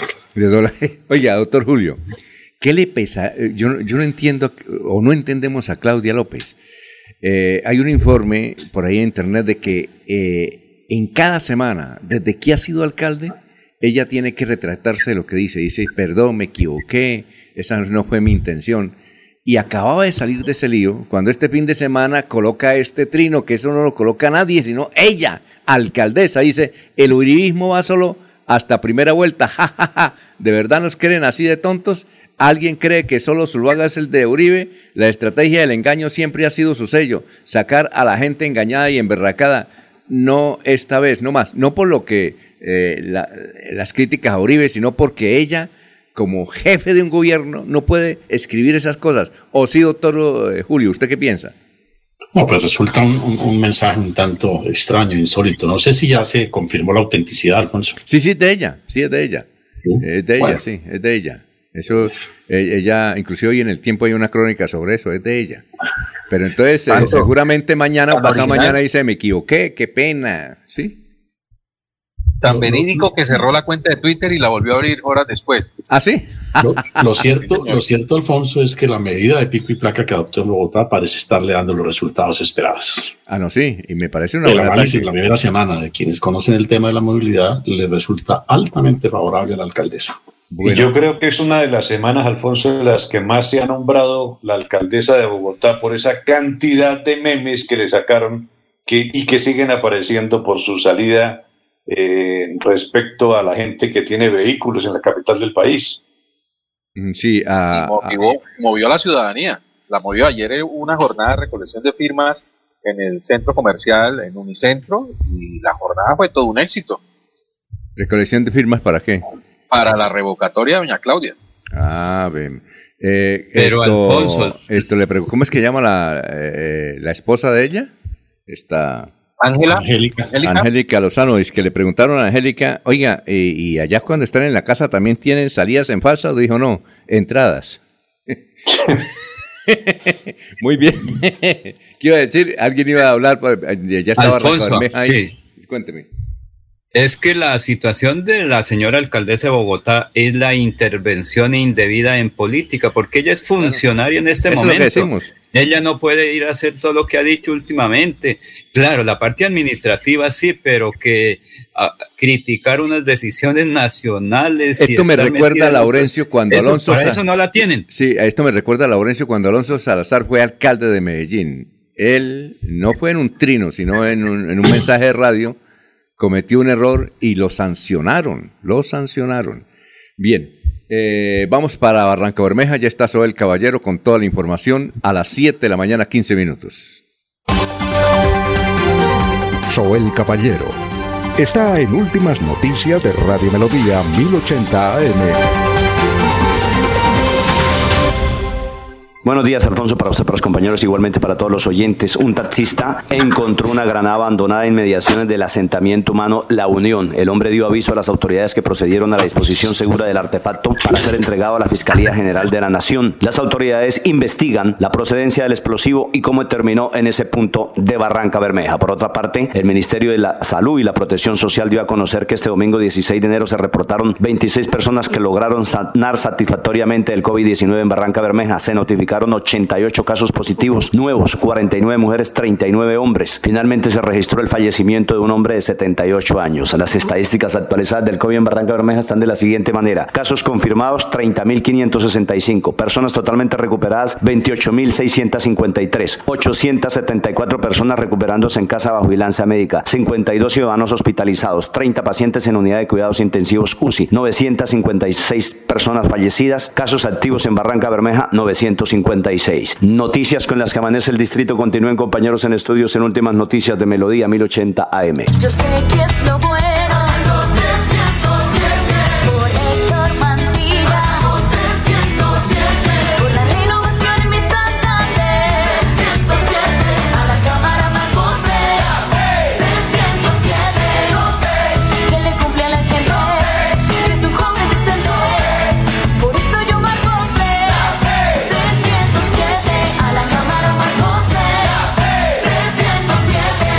Conservador. Publicidad política. Enrique Ordóñez Montañés está en Últimas Noticias de Radio Melodía, 1080 AM. Ya son las 7 de la mañana, 18 minutos. Profesor Enrique Ordóñez, a esta hora Araceli Reyes pasó una temporada de vacaciones en una finca del sur del Cesar y le llamó la atención que la dueña le decía a la muchacha del servicio la cachifa. La cachifa le prepara el desayuno. ¿Esta palabra es un regionalismo o es castiza? Y además, profesor, es una pregunta mía, ¿qué significa cachifa? Yo recuerdo que eh, el doctor Jorge Enrique Mesa Correa, cuando sus hijas estaban pequeñas, dicen, ya, ya me llegaron las cachifas. Pero se me olvidó preguntarle qué eran las cachifas, si era un término de él o qué. Pero resulta que sí, mire, es un término, dice doña Araceli Reyes, que es de, eh, del sur del Cesar. Eh, profesor, tenga usted muy buenos días. Muy buenos días, Alfonso y oyentes de Últimas Noticias. Doña Araceli, aunque usted lo escuchó en tierras del Cesar, la palabra es un regionalismo, un regionalismo que se emplea mucho aquí en Santander, pero en los pueblos, en los pueblos del departamento de Santander. Tal vez los dueños de la finca donde usted estuvo son naturales del departamento de Santander. Y, y eso fue lo que ocurrió. La palabra cachifa aquí en Santander se utiliza como un ruralismo para llamar a la empleada del servicio doméstico. Entonces, cachifa es la empleada del servicio doméstico, que en lenguaje informal equivale a coima, a guisa, a queca o a manteca. Esa es la, la, lo que aparece en el diccionario de, colombianismos. Eh, en, la, en, en, la, en, en la costa se llama la melega, la melega, y en otros lugares se llama la queca o la melega, términos que figuran en el diccionario de colombianismos para llamar a las a señora de los servicios domésticos, doña Araceli. Sí, o, o, o, profesor, la de adentro. La de adentro, sí, la del servicio. Sí, sí, sí, sí. Eh, Jairo Fernández pregunta si la palabra cantautor se escribe separado, canta guion autor o cantautor con doble A. ¿Y qué significa, profesor? Jairo, eh, se escribe en una sola palabra, cantautor, cantautor, una sola palabra, cantautor, así como le estoy diciendo, la estoy pronunciando, cantautor, una sola palabra. Jamás se debe escribir canta y luego separado autor, no, es una sola, cantautor. Tampoco se puede escribir canta con doble A, canta y autor, tampoco, con dos A no, es incorrecto, cantautor, canta, autor, es incorrecto. Y el plural es cantautores. El significado de cantautor que pregunta también el señor Fernández es eh, el cantante autor de sus propias composiciones. Y por ejemplo, vamos a citar un cubano que es famoso, Pablo Milanés. Ese es un cantautor, para no citar colombianos, pero sí un mm, uno que es muy bueno, Pablo Milanés, cubano. Es un cantautor, cantautor. Armando Manzanero. le podemos dar a don Jairo Alfonso. Armando Manzanero, ¿no? Armando Manzanero, cantautor, sí, también. Hay muchos famosos compositores, pero es interminable la lista, Alfonso. Bueno, profesor, muchas gracias, ¿no? Alfonso. Dígame, eh, Eliezer, dígame. Con su venia, con su venia una pregunta para el profesor Ordóñez, a ver si nos puede eh, sacar de, de este lío de nuevas palabras que me aparecen a mí aquí en tierras antioqueñas. Eh, deben ser regionalismos, pero ojalá que nos regale una explicación más adelante el profesor Ordóñez. Legumbrería, se le llama al negocio donde, donde llega uno a comprar las legumbres, y revueltería, profe, revueltería. perdone, perdone, Eliezer, ¿legumbre qué? Legumbrería, legumbrería. Ah, sí. y revueltería. Entonces aquí, aquí en Medellín dicen, vamos a la legumbrería y o vamos a la revueltería. Ah, bueno, bueno, sí, sí, eso es muy común a lo que ocurre en España. En España, con las pinaterías, con las sanchicherías, pollerías, eh, sí, e, eso es... Profesor, sí, se nos acabó el tiempo, pero sería muy bueno que en otra emisión nos hablara de eso, ¿no? ¿Cómo no, Alfonso? Con mucho gusto. profesor, muchas gracias, ¿no? No, gracias a usted, Alfonso, y a todos los oyentes. Un feliz día. Muy bien, perfecto. La de irnos, Eliezer, a propósito. Alfonso, la gran indignación que ha provocado el hecho que se presentó este fin de semana en el sector del Socorro, pero en el municipio de Valdivia, en Antioquia, donde decenas de personas se acercaron a un camión de encomiendas que se volcó en la vía que comunica a Medellín con la costa para robar los paquetes en su interior en lugar de auxiliar al conductor que estaba herido dentro del vehículo y que presentaba delicado estado de salud. El carro de carga pertenecía a la empresa Saferbo y según las autoridades, tras reportarse el accidente de tránsito, llegaron eh, al rato los uniformados, pero ya había sido saqueado por la comunidad. Ante la presencia de estos hechos en Colombia, le pidieron al ministro de la Defensa que permita a los conductores armarse, portar armas para su defensa, Alfonso. Eh, la de irnos, Jorge. Don Alfonso, los padres de familia de los estudiantes de la CDD del Colegio El Pilar, ubicado en el barrio Campo Hermoso de Bucaramanga, que decidieron no enviar a sus hijos a las aulas hoy 17 de enero. El motivo, que las condiciones de infraestructura de la, de la institución no son las mejores. Está en proceso de remodelación, no hay baterías sanitarias, tampoco hay lavamanos y no cuenta con energía eléctrica. La de himno, doctor Julio. Seguimos siendo un país de ficción, ¿no, Alfonso? De una creatividad literaria inmensa. Una jueza en el Guaviare se declaró impedido para continuar un proceso por corrupción contra los gobernadores, políticos y dirigentes de la región, porque dice que le están haciendo brujería. Algunos de los imputados son reconocidos como brujos y ella dice que espíritus malignos ya la están asediando. Muy bien, la de himno, don, don Laurencio. Alfonso, para decirle a don Jesús eh, Jesús Carrero, que sí tiene razón.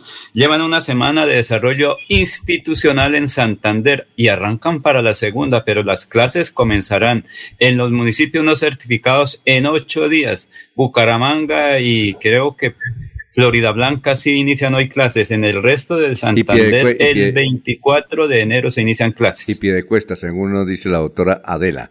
Muy bien. Eh, la de, bueno, ya están todos. Ahora, Carmen Elisa Balaguer nos dice, con el tema de los oradores existe una mujer excelente, oradora, Juanita Bazán Achuri, sí señor. Extraordinaria conversadora y además dirige muy bien la palabra. Pila. Era el Pila. Ella está pensionada, ella está pensionada. Era de cambio radical. Ahora, muy bueno. Nos vemos mañana, ¿no? Éxitos. La política es muy dinámica. Sí. Un buen día. Buen día. Gracias. Mañana a partir de las 5 eh, y ustedes continúan en melodía en línea.com y 1080m. Adiós. Últimas noticias los despierta bien informados de lunes a viernes. En todas las áreas de la información regional, un periodista de Últimas Noticias registra la información en Radio Melodía 1080 AM y en melodíaenlínea.com. Director Alfonso Pineda Chaparro.